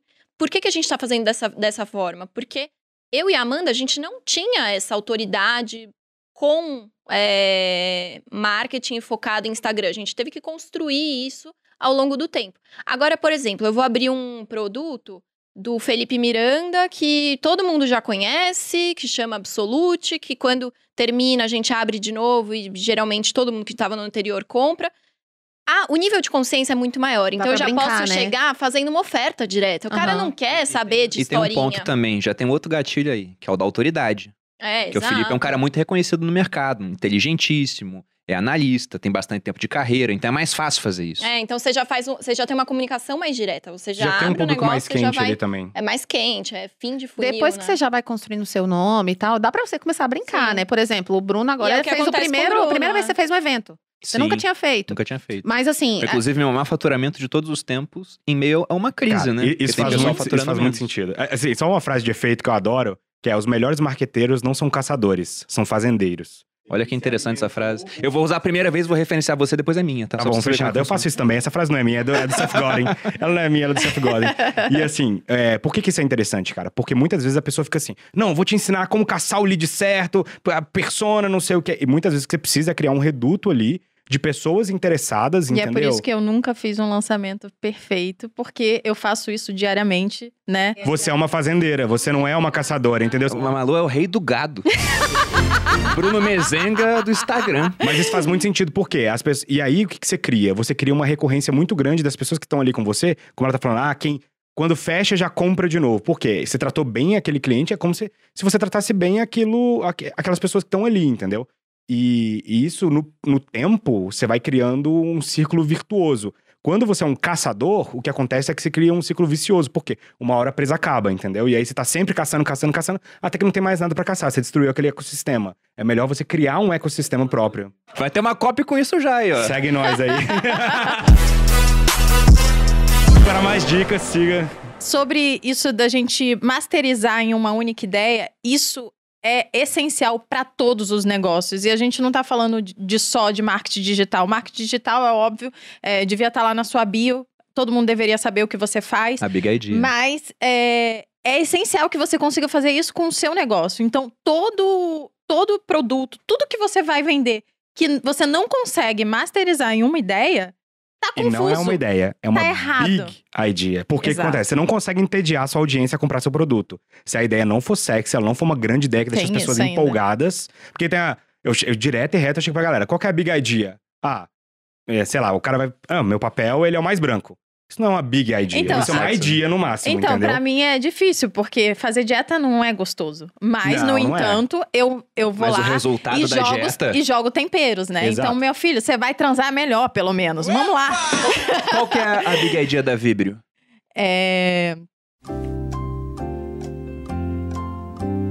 Tem várias, na verdade, né? Porque é fácil, porque já é eu já- sexy, já- né? é, Ah, aí o deixa Fernando eu vai falar, não, É. calma aí. Qual que é a ideia central que, que você fosse falar assim? Cara, no que, que a Tem um Vibrio vai melhorar a melhor. minha vida? Não, Pronto. mas você pode ter várias campanhas específicas. Isso, um claro. post da Vibrio tem que ter uma One, uma one Big E aí Idea, né? escolhe, e né? o próximo post vai ser outra. Mas olha que ideia boa, é quase uma seleção natural. Se você faz 10 posts com ideias do que, que é a Big Idea, o público vai escolher uma. E conhecer sua audiência é o primeiro passo, né? Pra qualquer, é, para qualquer funil, pra qualquer lançamento, pra qualquer relacionamento. Você saber o que. que- e, e conhecer a audiência não é entrar nos insights do Instagram, saber se é homem, se é mulher, se é 25 a 30, se Não, é é 30 a entender 35. o que a pessoa, como a pessoa vai reagir àquilo que você É, vai quais falar. são as dores, quais são os prazeres que você pode gerar Por que nela. ela fica acordada à noite Acordada à pensando? noite. Eu fiz o copy camp. Eu, eu ia voltar ao seguinte, pra deixar essa Big Idea pra audiência, o título do nosso podcast hoje é Como Ganhar Dinheiro com Marketing Digital. Nós vimos aqui diferentes começos, que ninguém veio dessa área, todos se encaminharam para isso. Coloquei um local onde vocês podem aprender, mas pensando no público que quer aplicar alguma coisa agora, quer começar do zero. Como vocês fariam considerando que não são vocês, não é a Duda com 300 mil seguidores, a Betina com 400, você, como head da Infomani, fazendo mais de um lançamento por semana. Se fosse começar hoje, qual caminho vocês adotariam? vou só falar uma coisa sobre o episódio, por exemplo. Chama Como Ganhar Dinheiro é, Usando Marketing Digital. Amor, eles são copies, eles deveriam eu, ter eu- dado eu, o Eu ia nome. colocar assim: Como faturar um milhão utilizando marketing digital, mesmo que você esteja começando do zero. Porque o cara fala, caraca, mano, um milhão. Porque aí você deu específico, entendeu? Muda Aí o você- título, muda o título. É, um dos melhores Gatilho da episódios que eu gravei especificidade, foi, né? Exato, porque é específico, cara, um milhão, É, mesmo gatilho começando do E zero. entendeu? acessibilidade, E né? acessibilidade, começando do zero. Mesmo que você nunca tenha feito um post no Instagram, por exemplo. Quantos entendeu? gatilhos tem nesse título, então? Aí tem que. Vários, Tem os né? gatilhos clássicos, né? Que são os do Armas da Persuasão, e depois a galera foi adicionando todo gatilho. Hoje em dia tem gatilho, Interessante. gatilho do desprendimento, gatilho do papel branco, Eduardo, eu gatilho tive uma ideia aqui de um madeira. título. Me veio agora na cabeça, assim, cara. Como ganhar... Como é que era mesmo? Como... é, né, então? Como ganhar um milhão com marketing digital, tá? Anota aí. E o como é uma palavra também muito poderosa, né? Você já tá dando uma solução pra pessoa que tem um problema. Esse tema é muito um dos bom. melhores episódios que eu fiz no Roy Hunters foi é, quanto você precisa investir pra faturar um milhão no digital. Porque o cara fala, cara, quanto? Entendeu? Aí você gera uma curiosidade muito grande e é específico, Gatilho um da milhão. curiosidade Exato. também. Mas vamos lá. Como faturar um milhão de reais começando marketing digital do zero? Nossa, Como é mas que vocês tem que ser fariam hoje? assim, um milhão? Um milhão é a big idea, né? É, um Se o milhão. cara falhar, mas conseguir só 500 mil, né? Tá ótimo, né? É, posso falar? Ou 30. Meu primeiro Cala a faturamento boca, foi 30. amor, deixa a Pode, pessoa sim. falar, você tá demais hoje. Tá Por empolgado. favor, Café, Betina, por favor, gente. por favor. É, é que a gente bebeu muito café e tá todo mundo em jejum, a gente tá é verdade, fritando. eu tô no terceiro. Então, eu acho que assim, começaria. Hoje eu enxergo o, o- a possibilidade, né? A diversidade de coisas que um infoprodutor, junto com o influenciador, hoje eu sou os dois, é, pode fazer. Mas eu acho que o primeiro, talvez, pra quem tá do zero, seja melhor começar como influenciador. E depois você cria sua autoridade e aí você faz o seu infoproduto. Então, eu começaria pensando: o que, que eu fa que, que eu converso com os meus amigos, com a minha família? que gera curiosidade neles, né? Porque sempre vai ser sobre o outro e nunca sobre você. Cê- cê- você fala muito isso, né? Se eu tô assistindo meus stories e tá chato, por que, que eu vou postar isso pros Não outros? faz sentido. Tem que tá legal, né? Pros outros e não pra É um mim. animal esse insight. É. Eu É peguei meu. da Malu e eu sempre penso, bom, é, é bom. verdade. É. Obrigada. Então, assim, o que, que eu tô falando que tá gerando curiosidade nos outros? O que, que eu sou boa que ou cura uma, uma dor do outro ou gera um prazer no outro, né? E aí, esse vai ser um pouco do meu, do meu core de conteúdo, né? Eu vou começar a produzir conteúdo ao redor disso e tentar encontrar uma promessa ao redor disso, tangibilizar mais o, o benefício e, cara, gerar conteúdo, conteúdo, conteúdo. Porque, por mais que a gente tenha aquelas duas formas que eu falei de vender, né? Que é o one step, direto te chego com oferta, ou aquela mais longa, que eu começo, te olho na festa, passo do seu lado, dou um oi, vejo se você responde, se, né? Aí uma peço seu telefone, dou uma flertada, você aceita o meu convite, aí a gente casa, a gente sai, enfim, é legal e a gente casa. Por mais que tenha essas duas formas, essa segunda forma é mais fácil e gera essa fidelização que o Fernan- Fernando, É Fernando. desculpa, Felipe Miranda, exato. que o Fernando tava falando. Criar conteúdo e, e estabelecer esse tempo é um tempo necessário e é um caminho muito mais natural. É muito mais fácil você conseguir é, gerar resultado e de forma perene, né? Então você vai construindo um nome, uma autoridade dessa forma. E aí, você vai esquentando esse povo, vai gerando uma demanda reprimida, que é o que você faz muito, né, com viver de renda. E a partir do momento que você está gerando valor para o cara que está do outro lado, e não simplesmente, que era uma coisa que acontecia comigo. Eu tinha o meu Instagram grande, mas eu não. Eu postava é, foto do fim de semana, frase motivacional, conteúdo que não Coisas tinha um aleatórias. objetivo, era aleatório, era um Instagram social. Isso não. A, a pessoa, eu posso abrir o carrinho com a melhor cópia. A pessoa, ela não sabe que eu posso resolver dores Ela dela. não vê né? valor em você. Ela não vê valor, você não tá Não entregando. tinha pro reciprocidade ainda, né? Você não Exato. dava antes pra querer receber É. depois. Vou até soltar uma frase de efeito. É melhor ter mil fãs do que um milhão de desconhecidos. É isso, eu passei muito por isso. É melhor ter um método também estruturado do que só ter audiência. E eu tive que construir isso, porque por mais que eu já gostava de redes sociais e já gravava alguns vídeos para empíricos, quando o meu Instagram foi para 500 mil seguidores, é, tinha muito ali de social ainda. Eu ainda usava de forma social o Instagram. Então, foi uma construção, assim, começar a gerar conteúdo focado num objetivo que embocaria num- numa abertura de carrinho e, e aí então em vendas. Até no nome dos seus produtos dá pra ver a diferença hoje, porque o seu clube do livro é um encontro na minha varanda, é muito mais pessoal, né? É, E o viver de renda também, né? Porque o viver de renda é uma ideia, mas ela não é tão específica. E mesmo assim ela dá muito certo. Então tem a ver com o nome. O Bruno Perini já tem uma autoridade, né? Você não precisa ir lá e prometer um negócio absurdo, é, super tangível. E eu acho que tem coisas legais do marketing digital, porque tem regras que a gente aprende e elas são quebradas, né? E aí muda tudo. Então, e a cada tempo que passa, muda ainda mais de forma exponencial. Então, o que eu aprendi com copy em 2018 é completamente do- diferente do jeito que eu faço copy hoje, porque, principalmente no mundo financeiro, as pessoas amadureceram muito. Então, se fala muito disso na rua. Não dá pra você chegar hoje com o poder da terceira linha. Não dá mais certo. A gente já soltou o mesmo copy três anos depois. Não dá mais certo. Não foi igual? Sabe? Não, Olha que não é igual. Não Porque, consegue. cara, por, por que, que você vai ler um negócio agora que chama o poder da terceira linha? E outra, a coisa que mais vende é novidade. Se você fica tentando lançar a mesma outro coisa, gatilho. várias É, coisas. É novidade. Assim, se ela pegasse e botasse o poder da quarta linha, talvez ia vender mais do que É. o poder da terceira linha, entendeu? É. Mas você começaria como influenciador, então. como influenciadora. E aí eu criaria uma autoridade e depois pensaria no Seria infoproduto fazendeira. meu. Tipo, para, para pra pensar hoje, né? Esse, o meu encontro, o encontro na minha varanda, que é meu clube do livro. As pessoas estão pagando pra tomar vinho e me ouvir falar besteira. É maravilhoso. Como é que eu vou fazer? E como é que eu vou vender isso? se Eu não tenho, né, uma relação. Relacionamento. Aham. É, se você abrisse uma barbearia, ia lutar de gênero. Eu falo, acho que você que falou isso. Qualquer coisa que você abre quando você tem um relacionamento com aquelas pessoas, elas vão querer consumir porque é você. Por isso que eu entendeu? falei que a Malu é é o rei do gado, assim, em É, termos de, de ser uma fazendeira. porque ela já tá mudando. Não tá mudando, mas não tá mudando. Porque o Materializa continua lá, vende muito, mas ela usou esse relacionamento que ela tem com a audiência linha, lançar né? a Vibrio, Isso, uma que é um de sex produtos. shop. pô. Que é o próximo E estágio. que as pessoas compram tanto quanto, né? E compram Ou demais. mais. Não, eu falei com a Malu, eu brinquei. Ontem foi a edição 69 do, Me Conte um segredo, que é um quadro que ela tem no Instagram há 69 semanas. Ela criou o feriado dela, porque nessa edição ela falou: vou criar um cupom pra festejar essa edição. E vendeu o vibrador com balde, assim. Um negócio Meu sócio sem falou, precedentes. Malu pô. está vendendo um por minuto. Eu falei, você respeita a minha audiência. Me respeita aqui. Outra coisa muito importante também da criação de produtos da esteira da Malu. Uma Vem coisa mais que a por gente aí. Qual Aguardem. gatilho é? Curiosidade. Curiosidade, Boa. vem. Ótimo por gatilho. daquelas. É a questão da verdade vende, né? Então, por que que eu falei, eu, eu descobriria o- no que que eu sou boa? Porque não Total. adianta você tentar vender uma coisa que vem você- naturalmente, que né? você não é bom ou que você não gosta. A Fica Malu criou falso. Materializa porque ela curtia nutrição, ela curtia treinar, era a vida dela. Ela criou a Vibrio depois de começar a falar sobre aquele assunto no Instagram Exato. dela e as E pessoas se sobre isso, interessarem, né? Então, eu uso muito o conceito também do do macaco da Tailândia, né? Às vezes você ama o macaco da Tailândia, você acha ele fofo, você acha ele incrível, você acha ele demais, mas ninguém tá nem aí pro macaco da Tailândia. Então não adianta ficar falando no seu Instagram do macaco, do macaco da Tailândia, sabe? Você tem que procurar o que você é bom e o que tem mercado e unir as duas coisas, né? E você, Duda? encontrar a junção disso aqui, né? Uma coisa só complementando, assim, eu- vou muito pro lado do que a Betina falou também. Eu acho que o primeiro passo que a gente tem que sempre, sempre que dar, e na verdade eu dou um passo pra trás, porque a gente falou do um milhão.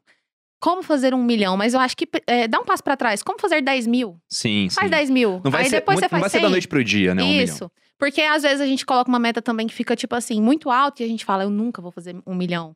E- Então, é, é legal a gente ter pequenos passos pra dar, pra gente ir alcançando, ir tangibilizando e melhorando, escalando, E né? você já deve ter aprendido muita coisa vendendo a 20 reais aquele. Sim. É, Olha que Exatamente. A interessante. primeira coisa que eu aprendi vendendo a 20 reais é não é vender que não nada vale a a 20 pena. reais. Não É. vale a pena porque dá, Nossa, dá o, o seu de suporte, não vale 20 reais, vale muito mais do que isso. O legal do que vocês duas falaram, né, é que eu sempre fui, eu acho que eu fiz isso muito bem. Eu nunca imaginei que eu, em um produto, faturaria um milhão de reais. Né? Hoje eu faturo isso, mas eu não sabia que isso era possível, não acreditava nisso, mas eu acreditava que era possível faturar. Até porque quando eu lancei o meu primeiro produto bom, que foi de fato materializa, que eu lancei outros produtos que eu meio que tateei pra ver o que que rolava É, e tal. Não foi bom, faturando mais de 100 mil em três dias, cara. Fazendo seis em, se- É. menos de. é, eu fazia três em sete. é, Fazia seis em três. Eu fiquei tão chateado que eu fui pra Paris chorar. eu, eu fiz seis em três em alguns produtos que eu fiz, mas enfim. E aí depois eu eu, eu montei o Materializa e eu fui aos poucos. Eu não, o, o Bruno já faturava milhões no, no Viver de Renda, na época que eu, eu lancei o Materializa. E eu falei assim: eu vou fazer o meu e vamos ver o que que rola. Vamos ver se vai dar certo. Eu vou fazer porque eu gosto, porque eu acho que eu vou acrescentar muito na vida das pessoas, porque isso de fato é uma coisa que vai gerar valor no, no meu seguidor e que as pessoas estão querendo. Então, quando eu lancei o primeiro Materializa, eu fiz lá o meu 6 em 7, 6 em 3, no caso, né? E, e aí eu lembro de alguns amigos nossos falar: ah, mas pra que o Bruno fatura tanto? Você não precisa disso. Que é um baita trabalhão, né? É um puta É um trabalho. e aí, logo treinando. depois, eu lancei de novo, e aí fiz múltiplos seis em três de novo, porque meu carrinho nunca é sete dias. E, e aí, depois, e hoje em dia eu faço, quando eu abro, alguns, né? E te parece milha- impossível oito dígitos? Hoje, É. sim. Não, impossível não. Você sabe que pode ser Sim. uma questão de, de O que, tempo. é, que pô. acontece? Tem uma coisa muito forte no marketing digital que é o- os, os paradigmas são quebrados, entendeu? Então, a quando a primeira pessoa. fe- Hoje eu não conheço ninguém. Tem um cara que já fez mais de 100 milhões em um lançamento. Mas assim, todo mundo pensa 100 milhões em um lançamento, até que alguém faça. E aí todo mundo fala assim: hum, dá. Abriu É igual aquela coisa, é. Aquela coisa de recorde olímpico, quando um bate, todo mundo começa a bater. Exato. Não é só por causa do anabolizante, mas é também porque. A a galera. Não, tô enchendo o saco, mas assim. Mas também tem a ver Outro com. corte aí. Fernando acusa atletas olímpicos de doping. E os caras Mas, assim, fazem dove todo é, dia. Exato. Mas assim, isso acontece muito também porque passa a ser crível. Você começa a investir dinheiro naquele volume. Cara, eu lembro a primeira vez que eu investi mais de um milhão em um lançamento, me deu até dor de barriga. Que eu falei assim, cara, se não der. Que foi quando a gente fez oito dígitos, entendeu? Então, tipo. E é isso, né? Você ir fazendo mesmo e ir construindo. Então, por exemplo, eu até acho que você vai poder falar melhor pra galera que não gosta de aparecer, que não é, eu gosta. vou falar sobre isso. Já tava Porque é legal meu- dele falar. Mas assim, se você quer começar é, aparecendo, você quer ser um expert, né? Você quer- começaria aparecendo se fosse hoje, Eu novamente? começaria aparecendo porque eu gosto. Eu gosto disso, assim, eu gosto de me relacionar com as pessoas. Eu gosto de estar ali. Agora, tem algumas pessoas que eu vejo que, por exemplo, elas querem. Elas querem estar ali, elas querem estar no Instagram, mas elas não estão dispostas a responder direct. Elas não estão dispostas a responder comentário nas fotos, mas elas não têm querem. carisma. Pra mim, é, eu, eu por muito sobre tempo, eu fiquei pensando assim, porque tem muitas seguidoras minhas que falam, Duda, eu posto todos os dias, eu tô todos os dias, e mesmo assim eu não consigo. O que que tá me faltando? E por muito tempo eu fiquei pensando pra dar uma resposta, tipo, o que que tá faltando? Ela tá postando stories, ela tá fazendo post, ela tá fazendo isso. O que que tá faltando? E na minha opinião são duas coisas que a maioria das pessoas não, é, na maioria não. Quem não está conseguindo fazer, faltam essas duas coisas, que são postura e carisma.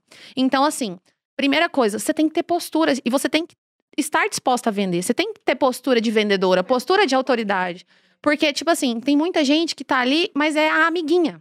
Você é amiguinha das pessoas. Então, as pessoas gostam de você, pode ser que as pessoas gostem de É você. vocês me conheceram depois. ma- Não, eu te sigo desde o Snapchat. É verdade. Então você viu o turning point. Sim, porque o que que acontece? Você tá ali, você é muito amiga, você tá muito disponível, você é muito acessível, só que as pessoas não estão dispostas a passar o cartão com você. Elas não gastam o dinheiro delas com você. E por que que elas não gastam? Por que que elas compram produto de outra pessoa do mesmo nicho que o seu, sendo que é você que tá ali falando com ela todos os dias, respondendo todas as dúvidas, porque você não passa, você não tem postura de autoridade, você não tem postura de vendedora, você não tem postura pra pessoa falar, cara, eu gasto meu dinheiro com essa pessoa aqui. Então falta postura e falta carisma muitas vezes. A pessoa, às vezes ela não cons... e, e carisma é treinável. Às vezes a gente acha que carisma é uma coisa que tem que ser nata, que você tem que nascer com isso. Mas não, você vai construindo, igual eu falei. E, e carisma não tem a ver com ser é, extrovertida. Porque eu não sou extrovertida, eu não sou uma pessoa extrovertida. Mas você consegue, e você só vai trabalhar esse carisma da forma certa, você só consegue passar isso para as pessoas se você estiver disposta a se relacionar com o seu público. Se você não tiver disposição para conversar com as pessoas, para ouvir, igual você falou, ah, ouvir as pessoas, o que, que elas de fato precisam, o que, que tira o sono delas, o que, que faz elas acordarem, o que, que motiva elas a continuarem fazendo. Se você não estiver disposta a ir mais a fundo, porque tem gente que acha que persona é você saber a idade, é saber quanto que ela ganha, onde que ela mora. E na verdade vai muito além. Você saber com que que ela, o que que ela, com que que ela sonha. Qual o Qual comportamento que é o medo dela? dela? O que, que ela assiste? É, qual que é o dia a dia dela, a rotina dela? Se você não estiver disposta a fazer isso, você não vai conseguir se comunicar com ela da forma correta. Você está passando informação, mas a pessoa não te ouve. Jesus, voltem essa parte e ouçam de novo, porque a Duda resumiu em poucas palavras o que as pessoas às vezes não enxergam. Eu acho que é, eu fiz isso, né? E eu demorei pra ter esse, essa virada, porque eu achava que tava tudo certo também. Eu, eu sou bonita, eu falo bem e eu tô aqui. E demorou para as pessoas de fato acreditarem e acreditarem na minha ideia, no que eu vendia, porque eu não tinha essa postura. E o que você falou de- do carisma ser treinável é real, mas eu acho que o primeiro passo é você entender que você não tem carisma e você precisa ganhar. E muita gente não consegue, né, admitir isso. E a pessoa tem uma série de coisas que você pode fazer, treinar e Quase tudo é treinável. quase tudo. Quase tudo. Você Quase. não se achava uma pessoa carismática, Duda? Não me achava nem um Sério? pouco. De verdade, no início, gente, eu não era. Eu, eu não era. Eu tenho essa consciência. Eu não era carismática no sentido de não sabia me comunicar. Eu, eu, se você olhar lá os stories que eu fazia, parecia um robozinho. Então eu tava passando informação. Eu tô vendo a minha irmã. Minha irmã é meio robozinho ainda. Mas melhorou, melhorou, Melhorou, bastante. melhorou. Por quê? Porque ela fez Já tá um robô mais praticou. humano, assim, uma IA que tá, tá caminhando assim pra, pra humanidade. Você só consegue melhorar com a prática. Então, por exemplo, tem gente que vai lá, grava um story. Ah, eu sou péssima nisso, nunca mais vou gravar. Poxa, Não, é, como total. que você vai melhorar? Como que você vai melhorar Ou a aquilo primeira ali? crítica chega lá um troll, nossa, é ridículo, aí o cara. É, já aí você não continua desanima, fazendo, né? Então você só vai Um conseguir hater. melhorar aquilo ali se você se dispor a melhorar. Falar, eu quero melhorar isso, eu sei que eu não sou muito boa, mas eu tenho como melhorar. E você continuar postando e continuar fazendo e dando o seu melhor. Igual eu falei, nos meus stories lá no início, que eu era péssima, eles estão salvos até hoje lá nos meus destaques. Os Eu meus primeiros stories. E era, era robozinho Nossa, eu não ali, né? nem rever os meus. É, era péssimo, Não, eu- mas era o os, meus, melhor. os meus primeiros vídeos também no YouTube são horríveis, né? Mas era e o eu não, melhor podia, eu não podia errar fazer. porque a gente não sabia editar ainda. Então se eu errava, tinha que começar de novo. E aí pessoal do Você Mais Rico, hoje eu tô com uma presença ilustre aqui no canal. Pra quem não conhece, essa aqui é a Malu Perini, dona do canal Você Mais Fitness. É minha esposa. Por acaso, por acaso. A gente era muito ruim. Mas olha só que loucura, né? É uma das coisas que eu mudei no meu Instagram, nos meus stories, porque eu tenho um- uma peixe aí de ter um, um story muito envolvente. E de fato eu tenho, tem várias coisas que eu faço. Já falei isso em vários lugares, inclusive. Vou dar uma aula no stage também por causa disso. E, e uma coisa, o meu pai uma vez veio aqui, veio para mim e falou assim: Filha, toda vez que você começa o story, você fala, gente. E eu fiquei com aquilo e era real. E aquilo me incomodou tanto, porque era real, né? E aí, toda hora que eu terminava um assunto, então eu fazia uma sequência de três, quatro stories. E aí eu voltava, era gente. E era um saco quando eu ia me assistir, porque toda hora eu tava falando gente. E aí eu demorei Nossa, um boa, eu sempre tempão. falo, queridos. é, eu demorei um tempão pra poder tirar isso. Em vez de eu começar com gente, eu começava com a palavra que vinha seguinte. Aí eu tinha que refazer o story.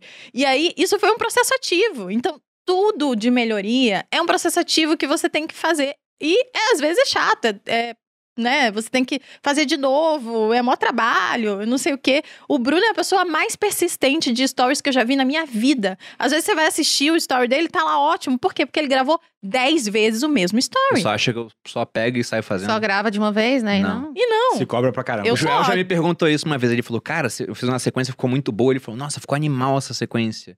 Falou, você fez assim, de cara? Eu falei, olha só o tempo entre o primeiro e o último story. Demorou três horas. Eram três horas. Caraca. Uhum. Eram Era três horas. E aí ficava realmente muito bom. Mas eu gostei muito desse insight, Duda, porque eu te acho super carismática. Nossa, que bom. Te acho muito carismática. Funcionou o seu treino. bom. né? Maravilhosa. Não, vo- você é uma das pessoas no marketing digital hoje, se fala assim, uma pessoa que você imagina que vai crescer muito, assim, que vai dominar nichos de mercado. Eu falo o seu nome. Ó. Ah, Uau. Moral, Sério, pô. Eu tô pensando aqui que Eu ninguém mais vai muito falar bom. gente. né? Eu ainda falo gente, mas não. Eu não vou. É, eu Não falo queridos A gente vai todos. treinando, né? Tipo assim, eu falava muito. É... Mas o que eu ia falar também, que é uma coisa muito importante no marketing digital como um todo, eu, eu divido o marketing digital em três. É, é um tripé, né? É o tráfego, a audiência, o copy, que é a comunicação, que vai juntar o, o- tudo isso com o produto. E a questão da humanização, do guru, do expert. E isso tem muito a ver com você criar é, é, carisma, mas também pessoas se conectam com pessoas. Então, criar uma pessoa real do outro lado da tela.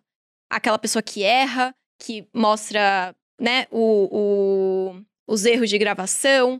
E eu vi muito claramente isso no meu curso, porque no meu começo, na minha primeira turma do Jornada, e ainda mais sendo de mercado financeiro, que é muito mais sério, eu queria, né? Eu ia gravar e ficava assim, aí eu falava alguma besteira, eu mandava regravar, regravei várias aulas, pedia pra cortar, não podia falar palavrão, não podia falar nada. Às vezes eu dava uns exemplos que eu pensava, meu Deus, eu vou ser cancelada com esse exemplo aqui, né?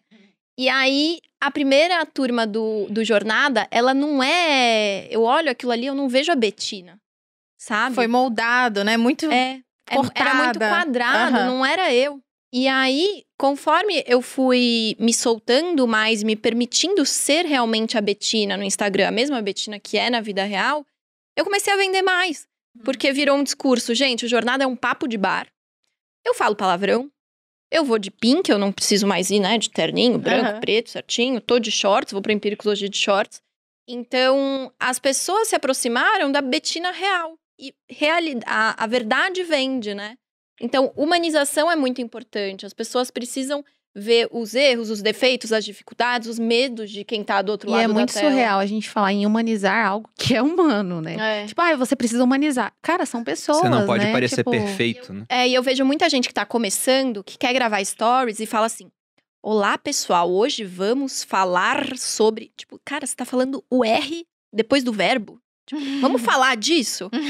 e as pessoas ficam robozinho gravando os Fica. primeiros stories. E é chato de Muito. assistir isso, né? Você tem que conversar não como tá se você estivesse conversando com uma pessoa, com a- igual a gente Porque tá aqui. fica mais exato. pessoal. Por isso que o podcast faz tanto sucesso, esse Exato, formato. porque é real, né? Porque é uma, o pessoal fala na audiência. Parece que eu tô num bar com vocês conversando. Mas é, tem, um, tem um gatilho, falando de gatilho mental, tem um gatilho mental muito forte de tipo um voyeurismo, assim. Que o cara queria ver, se a gente tivesse numa sala de estar, batendo um papo, seria isso que a gente estaria trocando ideia. E o cara, pô, eu queria participar, queria estar sentado. Os melhores podcasts, e o Flow é uma prova disso, né? São São, assim. aqueles que parecem papo de bar. Dizem que Exatamente. os sócios também é bem legal. Então, eu, assim. eu tenho um podcast muito bom aí que chama Sócios. e- Excelente. Não, mas mas- mas isso, isso, isso de humanizar, por exemplo, só pra acabar essa parte e passar pra uma outra, até porque o Fernando não falou como começaria. E como cada bruxa acredita na sua Ah. varinha, né? Eu acho que a dele vai ser diferente Vai. do que a gente falou até agora. Mas você pega até nos super-heróis. Quando criaram o Superman, tinha uma dificuldade muito grande de vender o personagem, porque ele era perfeito, pô. O cara voava, era super forte, super ágil, visão de raio-x e saía fogo dos olhos, etc. Eles tiveram que criar uma fraqueza para que de fato ele pudesse ser vendável. Senão não ia vender, porque ele era perfeito. Imagina um- que, que graça tem um o mais super-herói popular perfeito. é o Batman, né? Que é o contrário. tipo assim. Exato. Por que, que o Batman é melhor do que o super-homem? Porque ele é humano. Né? Tudo bem que ele é um humano bilionário com vários recursos, né? Pra deixar a Mas ele história é mais atraente. traumatizado, ele é total. Ele tem um Exatamente. monte de Ele problema. Então é, é muito mais. Você pega a bilheteria, o Batman fatura muito mais do que o Super-Homem. Exato. Por Tá, conta disso. E só pra falar sobre o R, uma das coisas que eu fiz na minha jornada de ganhar postura foi falar os R's. Acredite se quiser. Eu falava muito errado. Eu falava, eu tenho que ser humana, eu tenho que falar normal. Eu era só amiga. Então eu não tinha postura. Eu comia todos os R's. E aí Não eu era falei. R, era o S. Era tudo. Eu comia o R, eu comia o S, eu comia. Vamos falar. Eu não falava o plural. Ah, é? Era tudo, era toda errada. Mas eu acho que depende do seu posicionamento, É, entendeu? eu Quem acho tem um que da posicionamento mais imagem, assim. né? Florian, tem, tem um influencer aí que agora ficou muito grande, que Mas ele fala para assim, ser visto como "Olá, autoridade. Seja bem-vindo é ao meu canal. diferente. Entendeu? Depende Eu da peguei a referência. Você pegou, né? Peguei. Exato. Eu Ô, crio estratégias. Só uma, uma coisa pra fechar aqui, nessa questão do começo. Se você tá começando e tá querendo começar e vender a primeira vez, né, vai fazer a primeira venda, uma coisa que eu indico, né, pra quem tá iniciando aí, é você começar vendendo um produto que você entregue pessoalmente. Por exemplo, uma mentoria, uma Ah, é consultoria, legal. Boa. algo que você entregue pra pessoa na de cara a cara mesmo, assim. Você vai conversar Até com ela é no mais Zoom, barato. vai conversar com ela. Primeiro, porque você consegue vender por um, um valor mais caro. Por exemplo, tem gente que vai começar e acha que tem que começar vendendo um produto de 20 reais, que foi o que a gente falou aqui. Só que pra você conseguir fazer uma, uma grana boa vendendo um produto de 20 reais, você tem que vender muito. E tendo uma audiência pequena, é difícil você conseguir vender muito um Exatamente. produto de 20 De reais. 300 E, reais e aí também acontece, é difícil, viu? e acontece o seguinte: Vulgo eu. É. nessa questão de você vender esse produto de 20 reais, você às vezes não consegue dinheiro pra se manter. Acaba Isso, desistindo. Você desiste, porque mesmo que você venda é, uma quantidade boa, 20 reais é muito barato, então é difícil você fazer uma, uma grana. Agora, se eu vendo uma, uma mentoria, por exemplo, de mil reais, é, eu até vi uma frase esses dias do, acho que foi o Damásio falando. Por exemplo, o que, que é mais difícil? Você vender um produto de 10 reais ou de mil reais? É mais difícil você vender um produto de mil reais. Mas não é 100 vezes mais difícil. Não, não, é, não é tão mais difícil assim.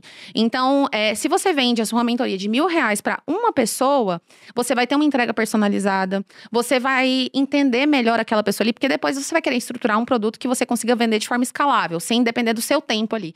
Mas você teve o um a um, você teve ali o contato com ela para você entender. Às vezes você achou que a dúvida dela seria uma, chegou lá é outra totalmente diferente, e você consegue sentir a audiência para depois você estruturar algo mais é, mais robusto. E, e tem outro ponto também. Você consegue fazer algo que os grandes, que são uma ameaça nessa competição, já não, Não conseguem consegue, fazer mais. Exato, Uhum. exatamente. é Porque. Sua É. margem, minha oportunidade. Exatamente. E você pega também o seguinte: hoje a Duda tem 300 mil seguidores, uma demanda muito grande. Então não dá pra ela fazer esse tete a tete cobrando um preço Exato. baixo.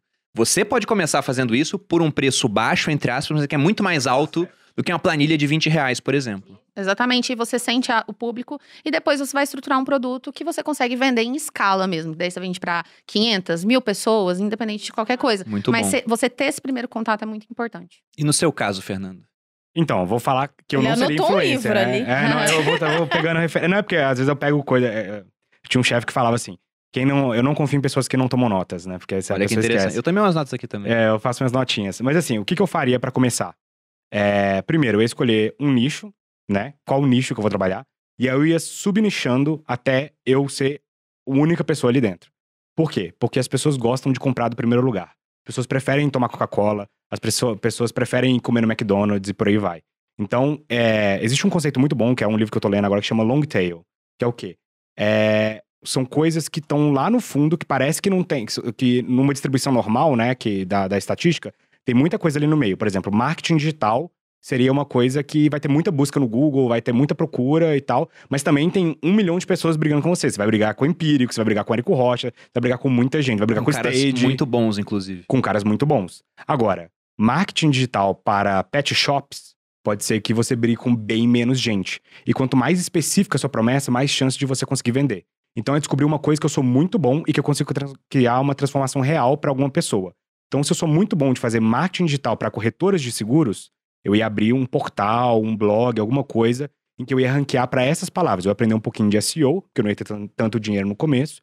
E toda vez que alguém jogasse SEO é pra você poder se ranquear. para ranquear no Google. Toda vez que alguém jogasse no Google marketing digital para corretora de seguros, pelo menos nisso aí eu ia ser o melhor. Fernando, essa é a referência. Eu ia ser referência, porque as pessoas querem comprar em primeiro lugar. E muitas vezes eu vejo que a galera fala assim: ah, mais um curso de vendas. Agora, se eu tô resolvendo uma dor muito específica, a chance de eu conseguir uma conversão maior é, é muito boa. Eu conheço um cara que ele tem uma mentoria para donos de ótica. Ele fala. Qual é o nome dele? A gente Ah, conheceu ele na exato, eu não lembrava o nome eu não- eu não dele. lembro O o Bruno dele, ficou assustadíssimo Porque quando ele me falou do negócio E dele, ele fatura eu pensei, alguns caramba, milhões de reais, mas é né? muito específico. Mentoria pra dono de ótica e ele faturava muito. Muito. E aí ele falou assim: o que que eu faço pra escalar agora? Eu falei: você tem que criar mais donos de ótica. Você não tem que. Ele falou assim: ah, eu vou fazer pra outros negócios. Eu falei: não. Fica que você é o melhor em, em ótica. Agora você vai fazer o seguinte: quer conhecer um negócio que tem uma margem de 500%? Abre uma ótica. Por quê? No funil de valor, esse cara vai acabar caindo na sua mentoria lá na frente. Então você não precisa de ir pra outros nichos. Você pode deixar o seu nicho maior se você é o dono do nicho. O Érico, ele fala: eu não sou professor de marketing digital. Eu sou professor de 6 em 7. Você quer aprender a fazer marketing pet shop? Não é comigo. Você quer aprender a fazer 6 em 7? É comigo. Olha só, ele especificamente fatura seus centenas de milhões, entendeu? Então Ah, eu é escolheria. genial. É, então eu escolheria um nicho, ficaria o primeiro lugar daquele nicho, e mais do que isso, eu ia ver quem é o líder de outros nichos e simplesmente copiar o playbook desse cara. Entendeu? Porque provavelmente está funcionando pro primeiro lugar, vai funcionar para você também. E aí você vai aprendendo. Então, a minha, eu- o que eu faria é escolher um nicho, ser o primeiro lugar desse nicho, e assim, ser in- é, indiscutivelmente. E aí eu vou. Se eu sou de corretor de seguro, eu vou descobrir quem que é o Sincor, que é o Sindicato dos Corretores de Seguros, quero dar palestra lá. Eu vou fazer anúncio quando tiver é, congresso dos corretores de seguro. Eu vou escolher um nicho, e aí, pô, eu quero escalar, o nicho ficou pequeno. Eu ia escolher outro subnicho e ia de subnicho em subnicho. Sempre lembrando que eu tenho uma transformação muito clara. Então, por exemplo, se eu fosse fazer para corretora de seguro, que é o, é o que eu estou usando de exemplo aqui, eu ia falar como adquirir um cliente todo dia para seguro de automóvel, entendeu? Ou como criar uma carteira de seguro de vida se você já tem uma carteira de seguro de automóvel. Eu ia fazer uma pesquisa com as pessoas, porque é fácil, porque você tem uma dor específica ali que está resolvendo e ia trabalhar em cima disso. É o que eu faria hoje. Todos esses caminhos são ótimos, né? Às vezes até algumas pessoas pensam, nossa, ser o primeiro de algum nicho. É, Mas se é um nicho- subnicha até você ser o primeiro. É muito específico, menos Apesar de disputado, que tem gente que subnicha ao ponto que ele é a única pessoa no nicho e ainda é o segundo lugar. De tão ruim que o cara é. Mas é sério. O pessoal não vai atrás dele, não, né? porque o cara ele é o primeiro lugar, mas o cara prefere comprar um cara menos subnichado do que comprar aquele cara de tão ruim que ele é, entendeu? Caramba. Mas o que eu ia falar é que muita gente pode pensar que é impossível, né? Nascer o primeiro de um nicho hoje com tanta concorrência, porque a internet ela é muito boa, porque na minha opinião é o mais próximo que existe de um livre mercado. Como você tem poucas barreiras competitivas, qualquer um pode entrar na mesa e começar a competir agora em finanças comigo, com a Betina marketing digital, com a Duda, né? Em parte de lifestyle, ou até lançamento de sex shop, contigo. Só Quero que isso aí. exatamente por ser muito livre, também tem muita, muita concorrência. Então o cara pensa, nossa, eu não vou conseguir me destacar na frente de toda essa concorrência. É muito difícil. Mas tem uma frase do Sêneca, onde ele fala que Tinha que muitas ter. coisas Tinha que ter, né? Que não ousamos empreender por parecerem difíceis. Entretanto, são difíceis porque não ousamos empreender. Então, muitas vezes, começar, tentar de fato, é o primeiro passo. E uma coisa boa do digital é que o custo do erro é muito baixo. Se você falhar, você não perde tanta coisa assim. Nosso primeiro lançamento, o que, que a gente gastou? Era só orgânico o tráfego, não, não colocamos investimento para aumentar alcance. Não, foi para o público que já seguia a gente. Um produto onde eu fiz questão de ser muito pessoal na entrega. Só que a verdade é que eu comecei com o Viver de Renda assim, mas eu não comecei no digital assim. Então eu repetiria o mesmo começo que eu tive. Eu comecei lançando outras pessoas. E o pessoal não sabe disso porque eu não aparecia direito, né? Mas eu faria isso hoje, porque qual o trabalho para você começar a lançar uma dessas pessoas que tem muita audiência e não tem um produto próprio? Geralmente é um problema, é um produto de administração, né? É um pro- você vai administrar ali várias ferramentas. Você vai ser o lançador desse expert. Tem cara que é expert que tem audiência e o cara não criou um produto porque ele fala, eu não sei subir um produto no Hotmart, não sei Pô, gravar um vídeo. isso? Mas Gente hoje tem, hoje, assim, aí tem uma, com- uma competição muito grande. Porque hoje em Agora, dia né? tá caindo com o produtor. Sim, eu, eu conheço alguns amigos que são experts, todo dia tem três assim, cara, deixa eu te lançar, pelo Tem amor de muita Deus, gente entendeu? Agora, se você pega um sub, sub, sub, sub nicho, vai nichando. é, Ah, corretora de seguro tem muito. Então você. Marketing digital para corretoras de seguro de vida. Vai nichando.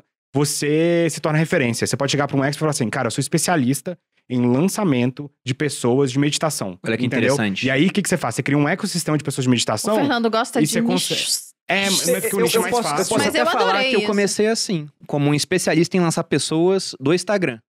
Pode porque ser. eu não usava aquela estrutura de forma de lançamento, Sim. era uma coisa diferente. E eu, a gente inclusive, criou a nossa própria é, estrutura. eu criei nossa estrutura. Uhum. Inclusive, eu comecei a me lançar para ter experiência para lançar outras pessoas. Só que no meio do caminho, o Viver de Renda deu tão certo que eu parei de lançar os outros e preferi ficar lançando só, Só que, por mesmo. exemplo, se você lança todo mundo de meditação, por exemplo, você pode criar uma sinergia entre eles ali. Então você tem cinco experts de meditação. Eles fazem live junto, eles trocam ideias, eles criam um produto junto. Você consegue fa- fazer várias coisas. O que, que eu vejo é, no é Infomoney? meio que o Fomani faz. né? Isso. O Infomoney hoje eu consigo pegar dois experts e às vezes o cara nunca vai comprar o Fernando Góes, porque ele não gostou do estilo do Fernando Góes e tal. Só que aí em outro momento eu vou fazer uma oferta pra ele do Wilson Neto, que é um outro especialista que a gente tem lá. E esse cara encaixa com o Wilson Neto. Então eu crio ali uma sinergia em que o cara vai escolhendo qual é o melhor Você caminho vai pra ele. alocando a audiência eu vou alocando a audiência, que audiência que gosta ela mais. quer. Eu faço vários convites pra ela ao longo da vida dela ali dentro. E ela vai decidir onde que ela vai comprar. Eu não preciso falar, compra o Fernando Góes, compra o Fernando Góes. Eu falo, cara, talvez você não queira o Fernando Góes, mas você queira um MBA. E talvez o cara que eu convidei para MBA, ele fala, não, MBA demora muito, o Fernando Góes é mais rápido.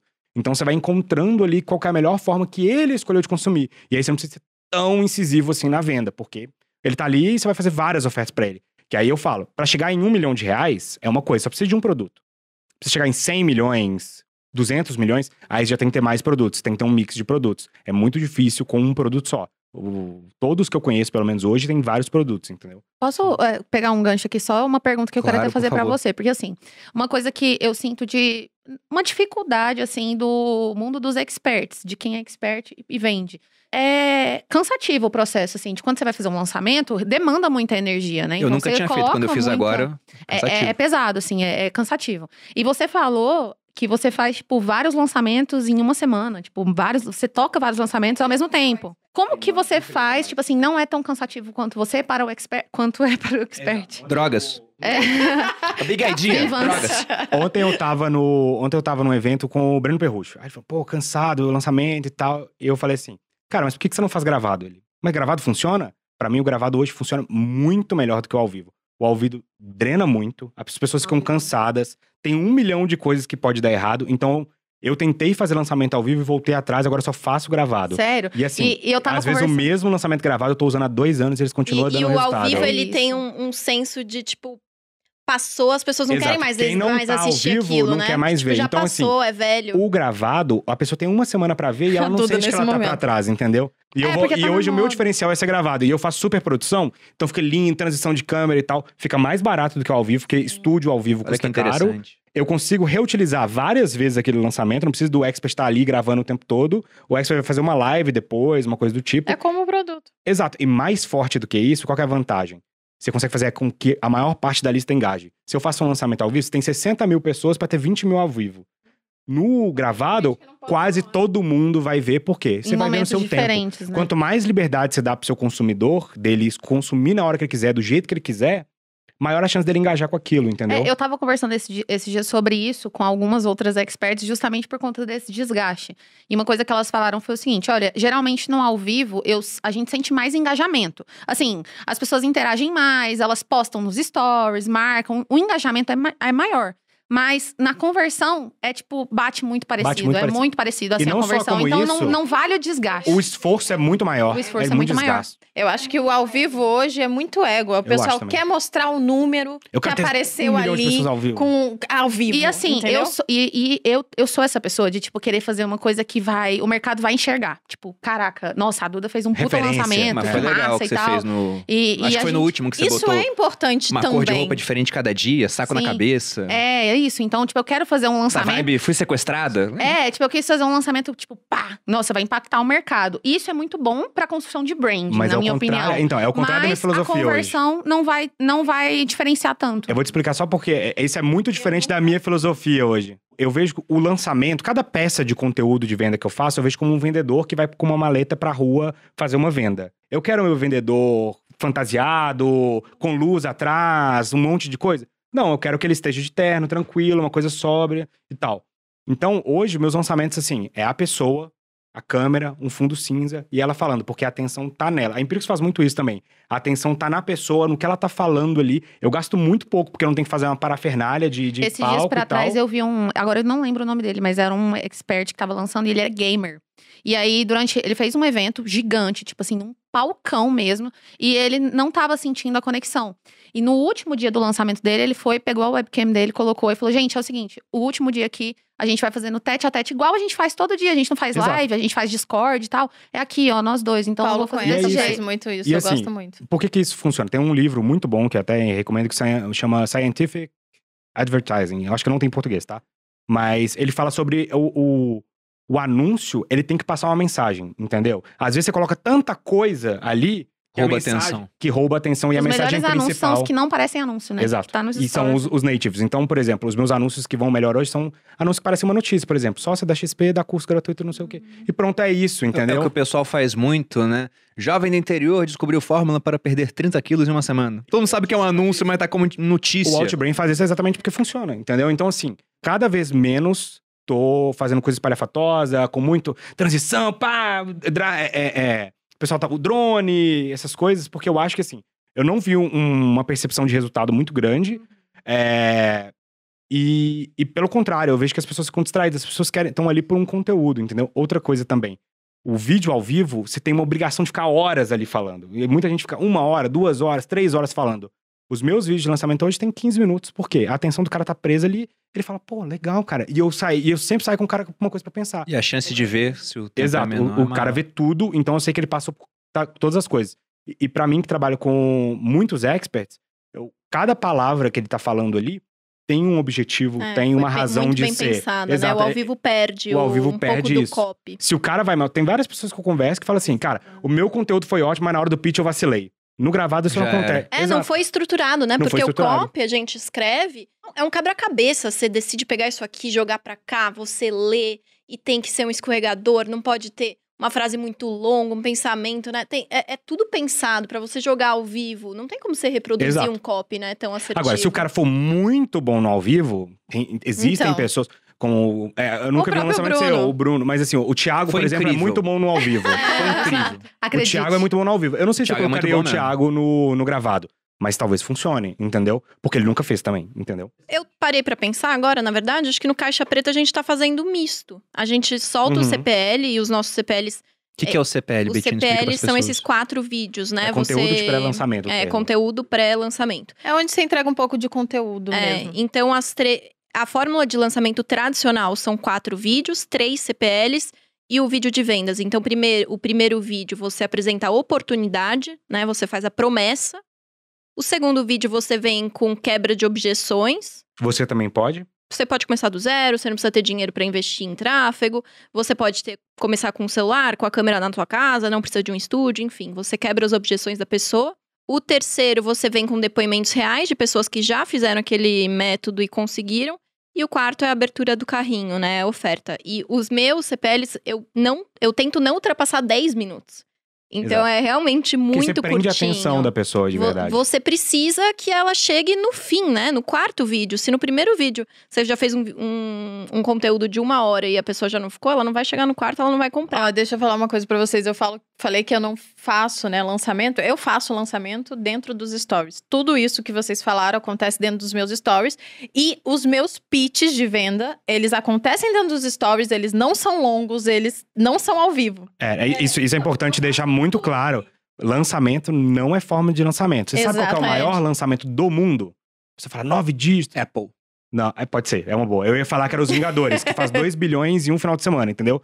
Que é o quê? Eles ficam criando uma antecipação muito grande, fazendo trailer, entendeu? O trailer nada mais é do que um conteúdo de pré-lançamento. Eles ficam gerando aquela antecipação e aí tem a urgência do cinema, entendeu? Por isso que você cria ali e fala, ó, vai ficar nos cinemas durante 60 dias, você tem esse tempo pra ver. Esse é o maior lançamento. Agora, A Apple me deixou. Mas é porque a Apple, ela não fecha o carrinho depois, vai. Lançamentos que fecha carrinho depois. É verdade. E o, o Vingadores tem isso, assim, sabe? Eu dou muito pouco valor ao formato. Eu acho É, que eu sim, pra acho. quem tá É os começando, sim. gatilhos é o que importa. Mas eu acho que a mensagem é o Uhum. que mais importa. Se você vai fazer por live, se você vai fazer por vídeo, se você vai fazer texto ou Total. gravado, se você De vai entregar novo, nos né? stories, Você vai vender a sua bigadinha. Exato. É, se Acabou. você vai colocar Lança- uma lançamento, é, lançamento nada mais é do que um empilhamento, a gente falou no começo, empilhamento de gatilhos mentais. Então, assim, você vai criar muita antecipação, você vai criar muita escassez quando você abrir. É isso, tudo que você cria muita antecipação e que você lança, por que que chama lançamento? Porque você vai à órbita muito rápido, entendeu? Você vai lá e é igual um foguete que você solta de uma vezada só e ele tem que ir lá em cima, entendeu? Diferente de um produto always on, que ele tá sempre vendendo, né? O venda todo santo dia ele. Todo dia ele tá vendendo alguma coisa. O lançamento não, ele é de uma vez, pum, igual um e foguete. aí, pegando esse gancho, também queria falar um negócio pra dar uma uma polemizada, né? Opa. Você vai discordar do Fernando, Betina? Vou discordar. Então, do eu, eu gosto dessa frase assim: respeite seu posicionamento, mas acho um posicionamento burro. Burro. Por favor, pode continuar. Referência. Sabe da onde saiu essa coisa, né? Daquele. É, É da. Na- de Gabi férias com Prado, ex. Gabi Prado. Ah, é? De férias. Sim, Bruno Perini está citando de férias com esse. Eu não vi, eu não vi de férias com ex, mas eu achei De demais Sêneca essa frase. a Muito bom. De férias com ex. Deixa a Betina Por falar favor, agora. Betina. Não, é, eu acho que essa o, o lançamento ele concentra a venda, né? Então ele gera uma demanda reprimida para num dia X eu abrir o carrinho e vender. Então ele tá concentrando uma venda. Ao contrário de, por exemplo, empíricos que tem um copy por dia. Então ele- a gente tá vendendo todo dia, a gente tá de certa forma diluindo um certo risco. Por quê? Um lançamento que vende 100 milhões de reais, você não faz isso de forma orgânica. Você capta, você coloca dinheiro no tráfego e você vai gerando uma lista. Então você está investindo muita grana. Primeiro, você está colocando dinheiro na frente, né? Um descasamento de fluxo de caixa. E você está colocando em risco porque você não sabe se aquilo vai vender de fato. E quanto maior esse lançamento, menos vezes por ano você faz, né? Não é que tem um cara que vende 100 milhões todos os dias. Provavelmente quem tá fazendo isso de 100 milhões vai vender duas, três, no máximo, sei lá, quatro vezes por ano. Então, tem mais risco. É um descasamento de fluxo de caixa. Você tá pagando por um lead que você não sabe se daqui 30, 15 dias ele vai comprar de você, se ele vai ser um lead bom, né? Então, eu acho que tem que tomar cuidado um pouco com isso de tamanho, porque talvez você faturar a mesma coisa, mas em mais lançamentos, e em mais dias, e em mais aberturas de carrinho, você tá correndo menos risco Exato. e você tá com um fluxo de caixa mais casado, né? Mais que certo. é, é Mais que é saudável, no, né? no, no mundo ideal, a gente queria ter esse one step sale, que é você chegar com a oferta Exato. e já a Se o pessoa cara comprar preparado, né? né? E não você gastar dinheiro pra pegar o e-mail dele, pra pegar o lead dele e aí ficar ali esquentando por muito tempo, né? O melhor é papum. Depende muito do tipo do produto também, né? Porque, por exemplo, eu tenho uma aluna minha que ela é pediatra. E o curso dela é ensinando você a fazer o seu filho dormir. E assim, ela, ela tava trabalhando com um modelo Isso de tem lançamento. muito valor, né? Ela tava trabalhando com modelo de lançamento. Só que o que, que acontece? funciona, é. As mães, elas não vão esperar Elas- três meses é. pra Ela tá comprar jogando o curso. Na hora, o filho ela não tem tá que resolver dormindo, né? agora. Tipo, o filho não tá dormindo, ela precisa Hoje. fazer É o filho é o- dela dormir exato. agora. E isso tem muito valor. Ela tá disposta a pagar muito dinheiro pra fazer o filho dela dormir. Então não adianta você ficar empilhando, né? Tipo, depende do produto. Tem produto que a pessoa precisa resolver o problema Lançamento dela normalmente agora. é um produto que você tem que gerar um desejo na pessoa que não é natural, entendeu? É Isso. diferente, por exemplo, do cara. Eu conheço um cara que que vendia cartão de crédito. Pessoas jogando como ter um cartão de crédito. Você não precisa gerar um desejo. Esse desejo Sim. já existe na sociedade. Agora, Isso, isso Como eu que- vi também quando eu tinha hernia de disco. Porque a hora que apareceu o problema, eu nunca me preocupei com isso. Quando apareceu, eu pagaria o que fosse por uma solução que resolveria meu um problema, produto. desde que não me desse consequências negativas no longo aí vem a prazo. Jollibee com cura natural. Então, o que que eu fiz? Eu fui lá no, no Pilates e a minha professora tinha um curso online. Só que ela trabalhava com um lançamento. E ela falou: o que, que você acha? Eu falei: não pode ser lançamento. Tem que ser algo que tá vendendo sempre, porque É as pessoas agora. querem a, a- Eu tô com a dor solução agora. naquela hora. Agora, como que eu reduzi esse risco do lead, da compra na frente? Primeiro, eu faço muitos lançamentos, então eu não tenho um lançamento. Nenhum lançamento corresponde a mais do que 10% da minha receita. E eu faço muita pesquisa com lead. Então, o que acontece? Eu faço compra só de leads extremamente qualificados e eu vou qualificando esse lead logo na entrada da base. Então, ele entra na base, eu já qualifico, já sei se eu posso continuar comprando ou não. Então, quando eu sinto que eu não tô comprando um bom lead, eu paro de comprar. E eu não tenho problema nenhum em cortar e falar, ah, agora eu não compro Ah, a mais. gente também. É, eu vou lançar só pra esses leads qualificados. Talvez entendeu? tenhamos ficado muito técnicos nesse ponto, né? É, Mas a, bom, a é um audiência mais qualificada É, mas é o que eu tô falando é o seguinte: digital vai ter entendido. quando a pessoa entra na minha lista pra participar de um lançamento, eu qualifico ela mandando uma pesquisa. Então, se você participar de um lançamento do Infomoney, a primeira mensagem que você vai receber é: abra uma conta na XP e depois uma pesquisa falando assim: ó, pra construir o melhor conteúdo possível pra você, eu queria te conhecer um pouco melhor. E aí, dentro dessa pesquisa, eu vou qualificar esse lead e ver se ele casa com aquela persona que eu programei pra aquele lançamento. Então, se eu falei que esse MBA, quem compra na maior parte do tempo, são homens com curso superior que ganham mais de 8 mil, eu vou olhar pra minha pesquisa e falar: o que tá vindo é homem um curso superior e ganha mais de 8 mil? Ou, é Ou não. gente de 16 anos. Ou é gente né? de 16 anos sem curso superior que não vai comprar? Opa, não vou comprar mais. E mais do que isso, é mais certeiro. eu qualifico pelo criativo. Então eu sei qual criativo tá me trazendo o melhor lead. E eu falo, esse criativo aqui, mesmo trazendo um lead mais caro, Que é vamos o investir anúncio mais. É o anúncio. Eu exato. tenho certeza que as pessoas que estão assistindo esse podcast hoje não- nunca ouviram falar de, de, de marketing digital. Tá estão assim, na cabeça. meu Deus, tudo é programado. e é mais ou menos isso.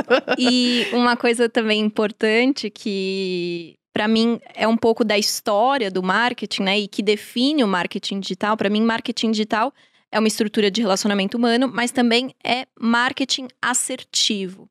Porque quando a gente fala em marketing, né, e até as matérias que eu tive na faculdade, a gente pensa na, ah, qual que é o objetivo de uma grande marca? Chegar no horário nobre na Globo e veicular a sua o seu anúncio, né? E qual que é o Era. problema disso? Era, né? Qual que é o problema disso? É um tiro de bazuca que você tá dando, gastando muito dinheiro, quase ninguém, qua- quase nenhuma marca pode fazer isso, né? A minoria. E você tá falando com muita gente. Gente que não tem nada a ver com o seu produto, né? Então, não é nada assertivo. E o marketing digital, ele, ele possibilita exatamente isso. Que você fale com o nicho do nicho do nicho, você gaste menos, né? Que você realmente conecte o seu produto, o seu serviço ou o expert com a audiência que está disposta e que tem aqueles mesmos problemas e aquelas mesmas dores. É Então parar você de atirar gasta de bazuca menos. e atirar de sniper, né? você vai Exato. escolher é, onde você vai você atirar. gasta menos e você, po- você pode começar muito menor, né? Até de forma orgânica. O Walter Longo, ele veio aqui no podcast e foi genial a participação dele. Ele é genial. Ele é um cara, Jesus. né? Eu fiquei totalmente acima da média. E ele tem um livro cuja ideia principal é essa. O nome do livro é O Fim da Idade Média e o Começo da Idade Mídia. Porque ele fala que antigamente a É. divulgação era pra média das pessoas. O cara sabe que vai anunciar na Globo, vai pegar de 8 a 80, né? Desde a criança com 8 anos até o cara com 80 anos. É igual distribuir panfleto na rua, outdoor. totalmente diferentes. É, é muito geral. Ele falou: isso acabou. Agora a gente tá na era da mídia, onde você consegue ir naquele cliente que tem um desejo muito específico e você segmenta para atingir só mulheres que vivem em tais capitais, com tal idade, que praticam yoga e não comem carne. Aí você mostra o seu produto sob alimentação vegana. Então, é, é impressionante o que a gente consegue fazer hoje. Mais que isso, você adapta o produto àquela pessoa. Por isso que é o poder do subnicho, porque aí você tá conversando. Quanto mais específica a dor que você resolve, é aquela velha história. Tem uma analogia que eu acho que é muito boa, que é, vamos imaginar que você desce ali na Faria Lima e você tá chega e fala assim: "Ei, você". Talvez alguém olhe pra você. Agora você chegar ali e falar: "Ei, você de camisa azul com boné pra trás".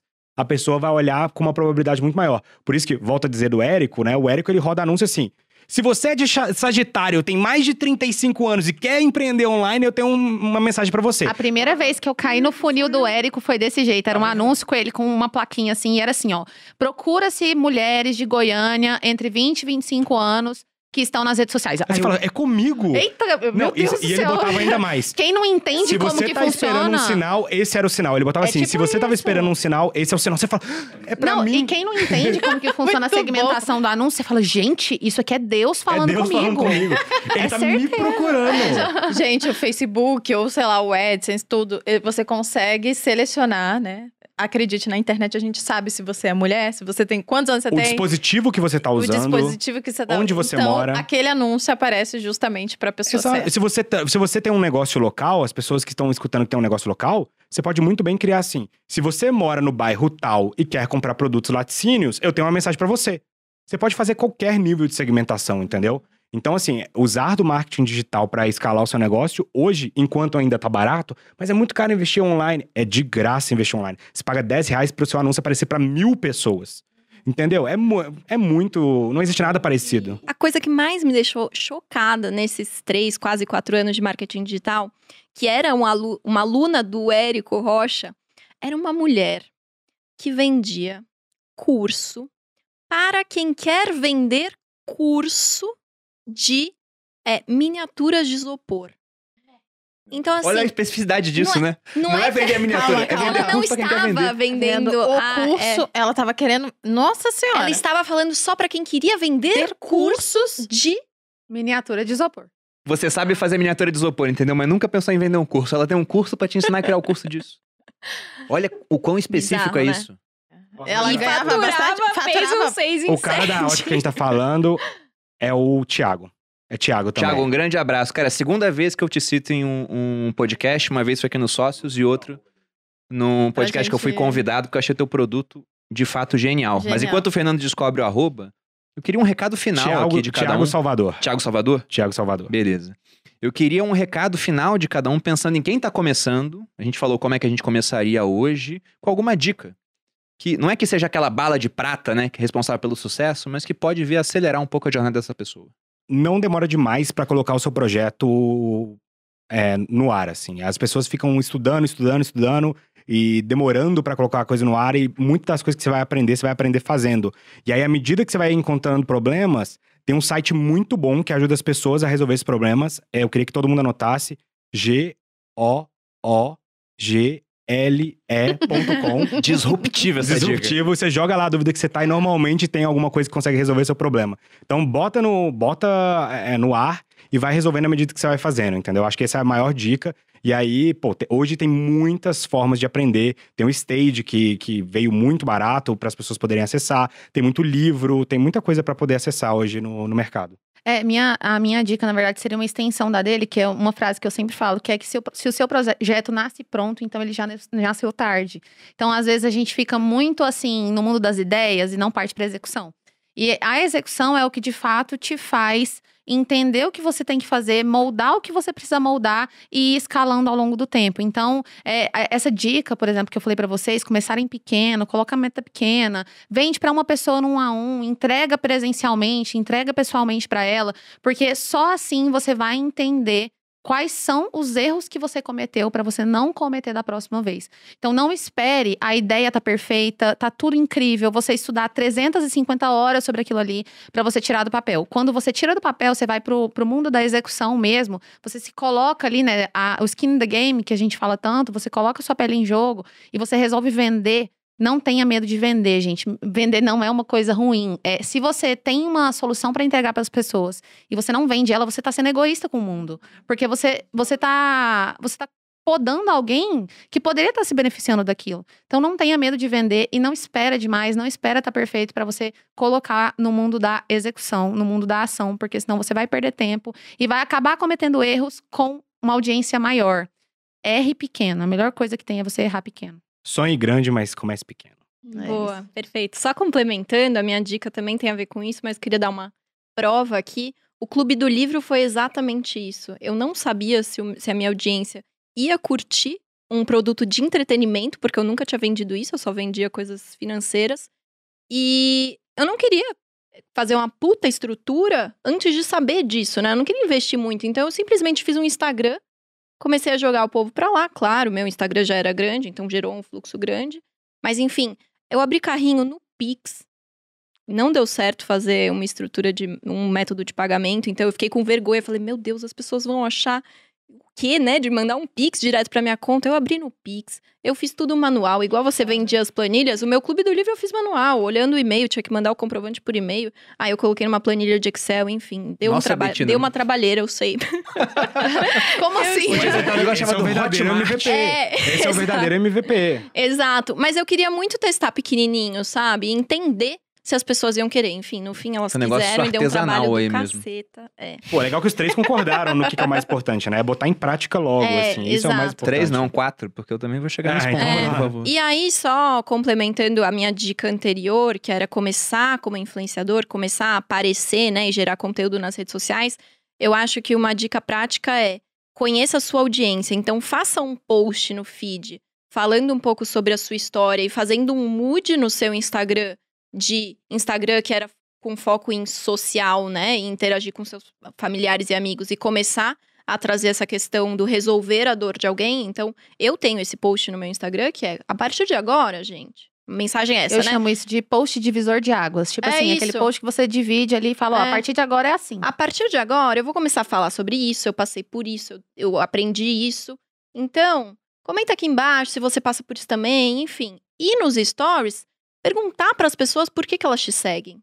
E começar a interagir mais, né? Muita gente fala, ah, eu abro caixinha de perguntas, ninguém faz nenhuma pergunta, as pessoas não interagem comigo. Claro, porque você deixa ali, faça uma pergunta. A pessoa nem sabe sobre o que perguntar para você, você nunca fez isso. Agora, se você fizer uma pergunta direcionada sobre um tema específico, provavelmente as pessoas vão interagir mais. E as pessoas gostam que você demonstre que você tá interessado na opinião delas, né? As- o que as pessoas mais gostam é, É dar atenção, opinião. é. Então, deixa elas darem. É, né? Exato. Então, coloca ali uma caixinha nos stories.